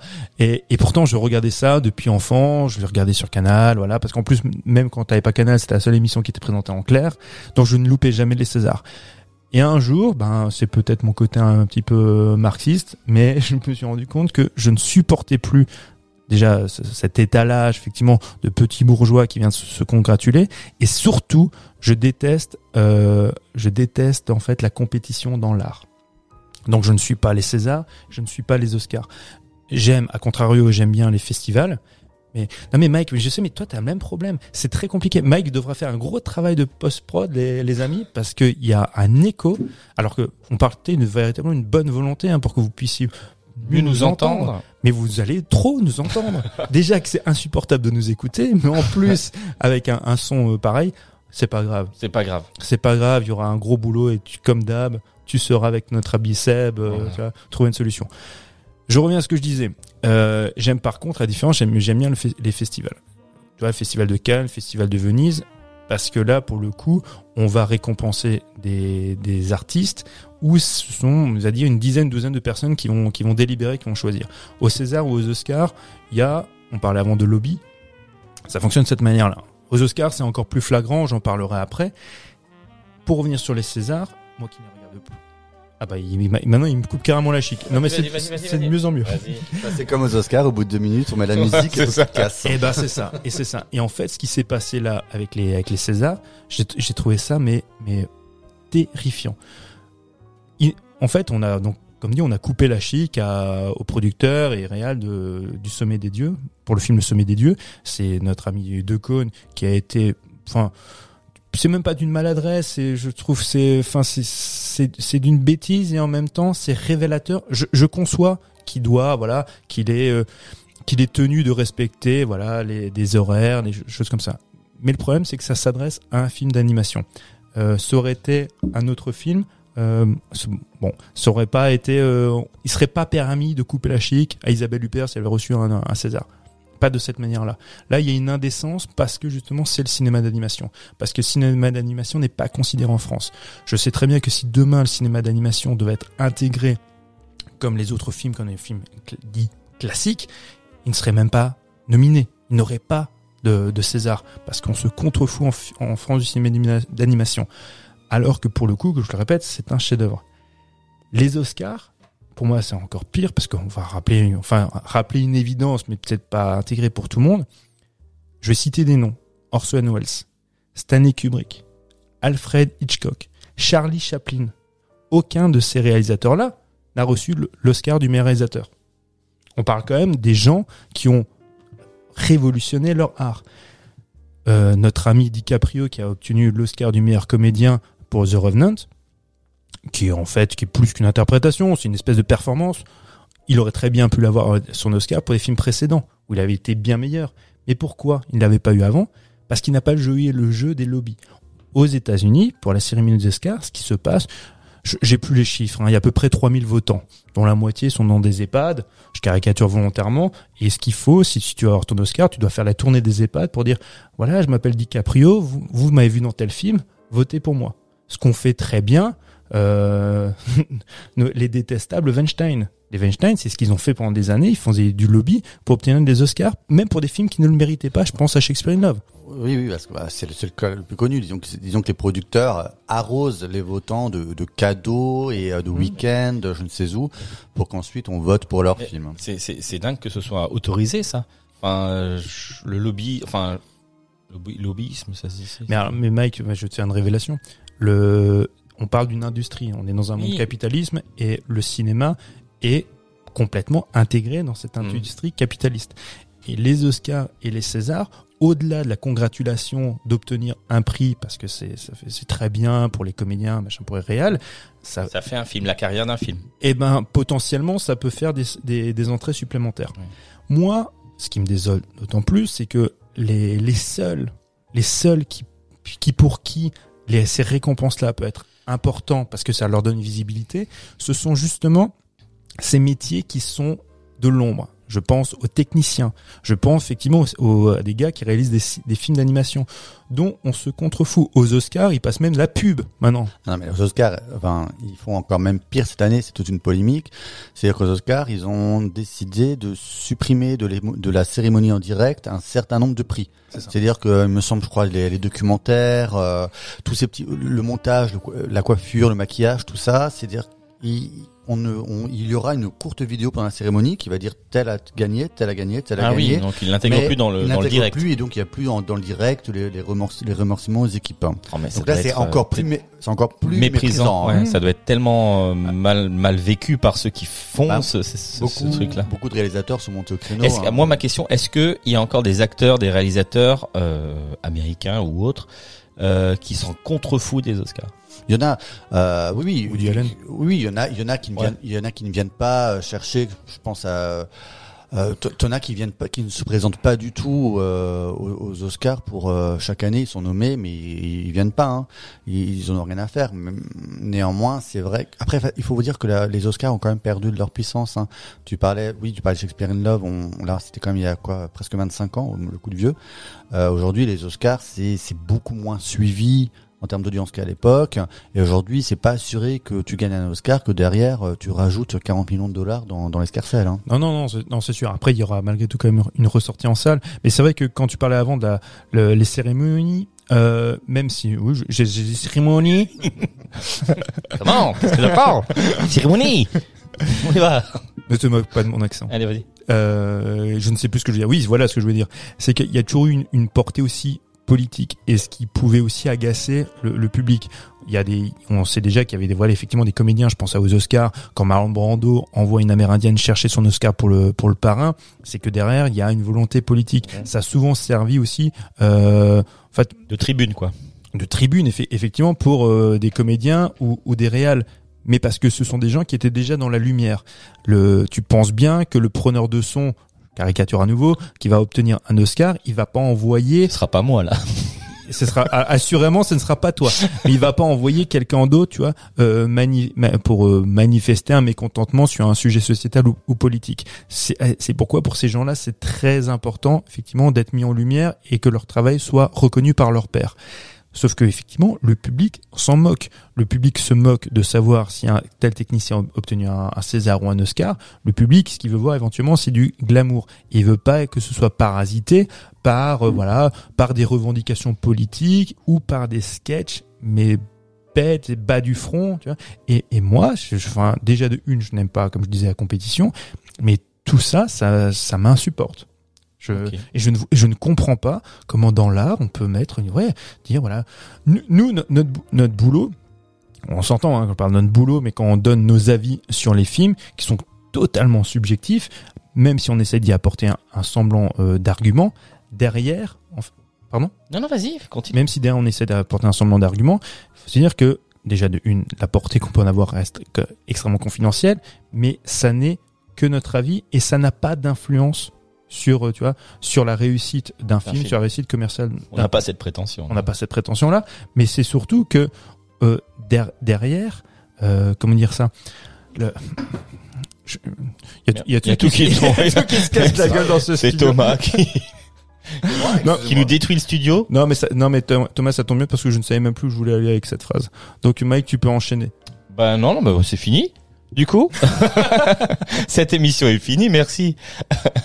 c'est bon, t'as ton coup de cœur, il est fini. mon coup de cœur mon coup Ton de coup gueule de gueule, tout, tout- tout est fini. j'annonce je ne reviens plus Tu ne reviens plus. Ouais, tout fout le camp. je, je- de toute façon je fais un break Un break, ok. Bon, bah vous avez entendu, c'est plus la peine d'écouter cette émission. euh, non, non, non. Bien sûr, il faut Non, non, écouter alors, cette non, émission. alors maintenant, blague à part, euh, dans deux semaines, on va parce que ça va être un film qui va être un peu compliqué à, à appréhender. On va traiter de Nosferatu. Vous savez que ça fait un siècle que Nosferatu de Murnau est sorti. Et on, je crois qu'il passe d'ailleurs sur euh, sur Arte. Il y a des Arte, oui. Nous, on a fait le pari de traiter de son remake, on va dire, qui a été réalisé par Werner Herzog avec Klaus Kinski et Isabelle Adjani. Inévitablement, on va aussi euh, digresser sur le film de Murnau. Donc, on compte sur vous parce que ça va- c'est un film qui est important et c'est pas un film qui est forcément accessible et qui est pas forcément connu reconnu de tous. Donc soyez là aussi dans deux semaines. Eh ben voilà, c'est ce que je voulais dire. Euh, il faut être là dans deux semaines. Mais comme je t'aime, toi. Eh, non, mais- bon bref, merci les garçons d'avoir partagé votre avis sur le film Parasite, Goliath euh, et euh, l'autre Belfast. film, quoi, et Belfast. Merci beaucoup.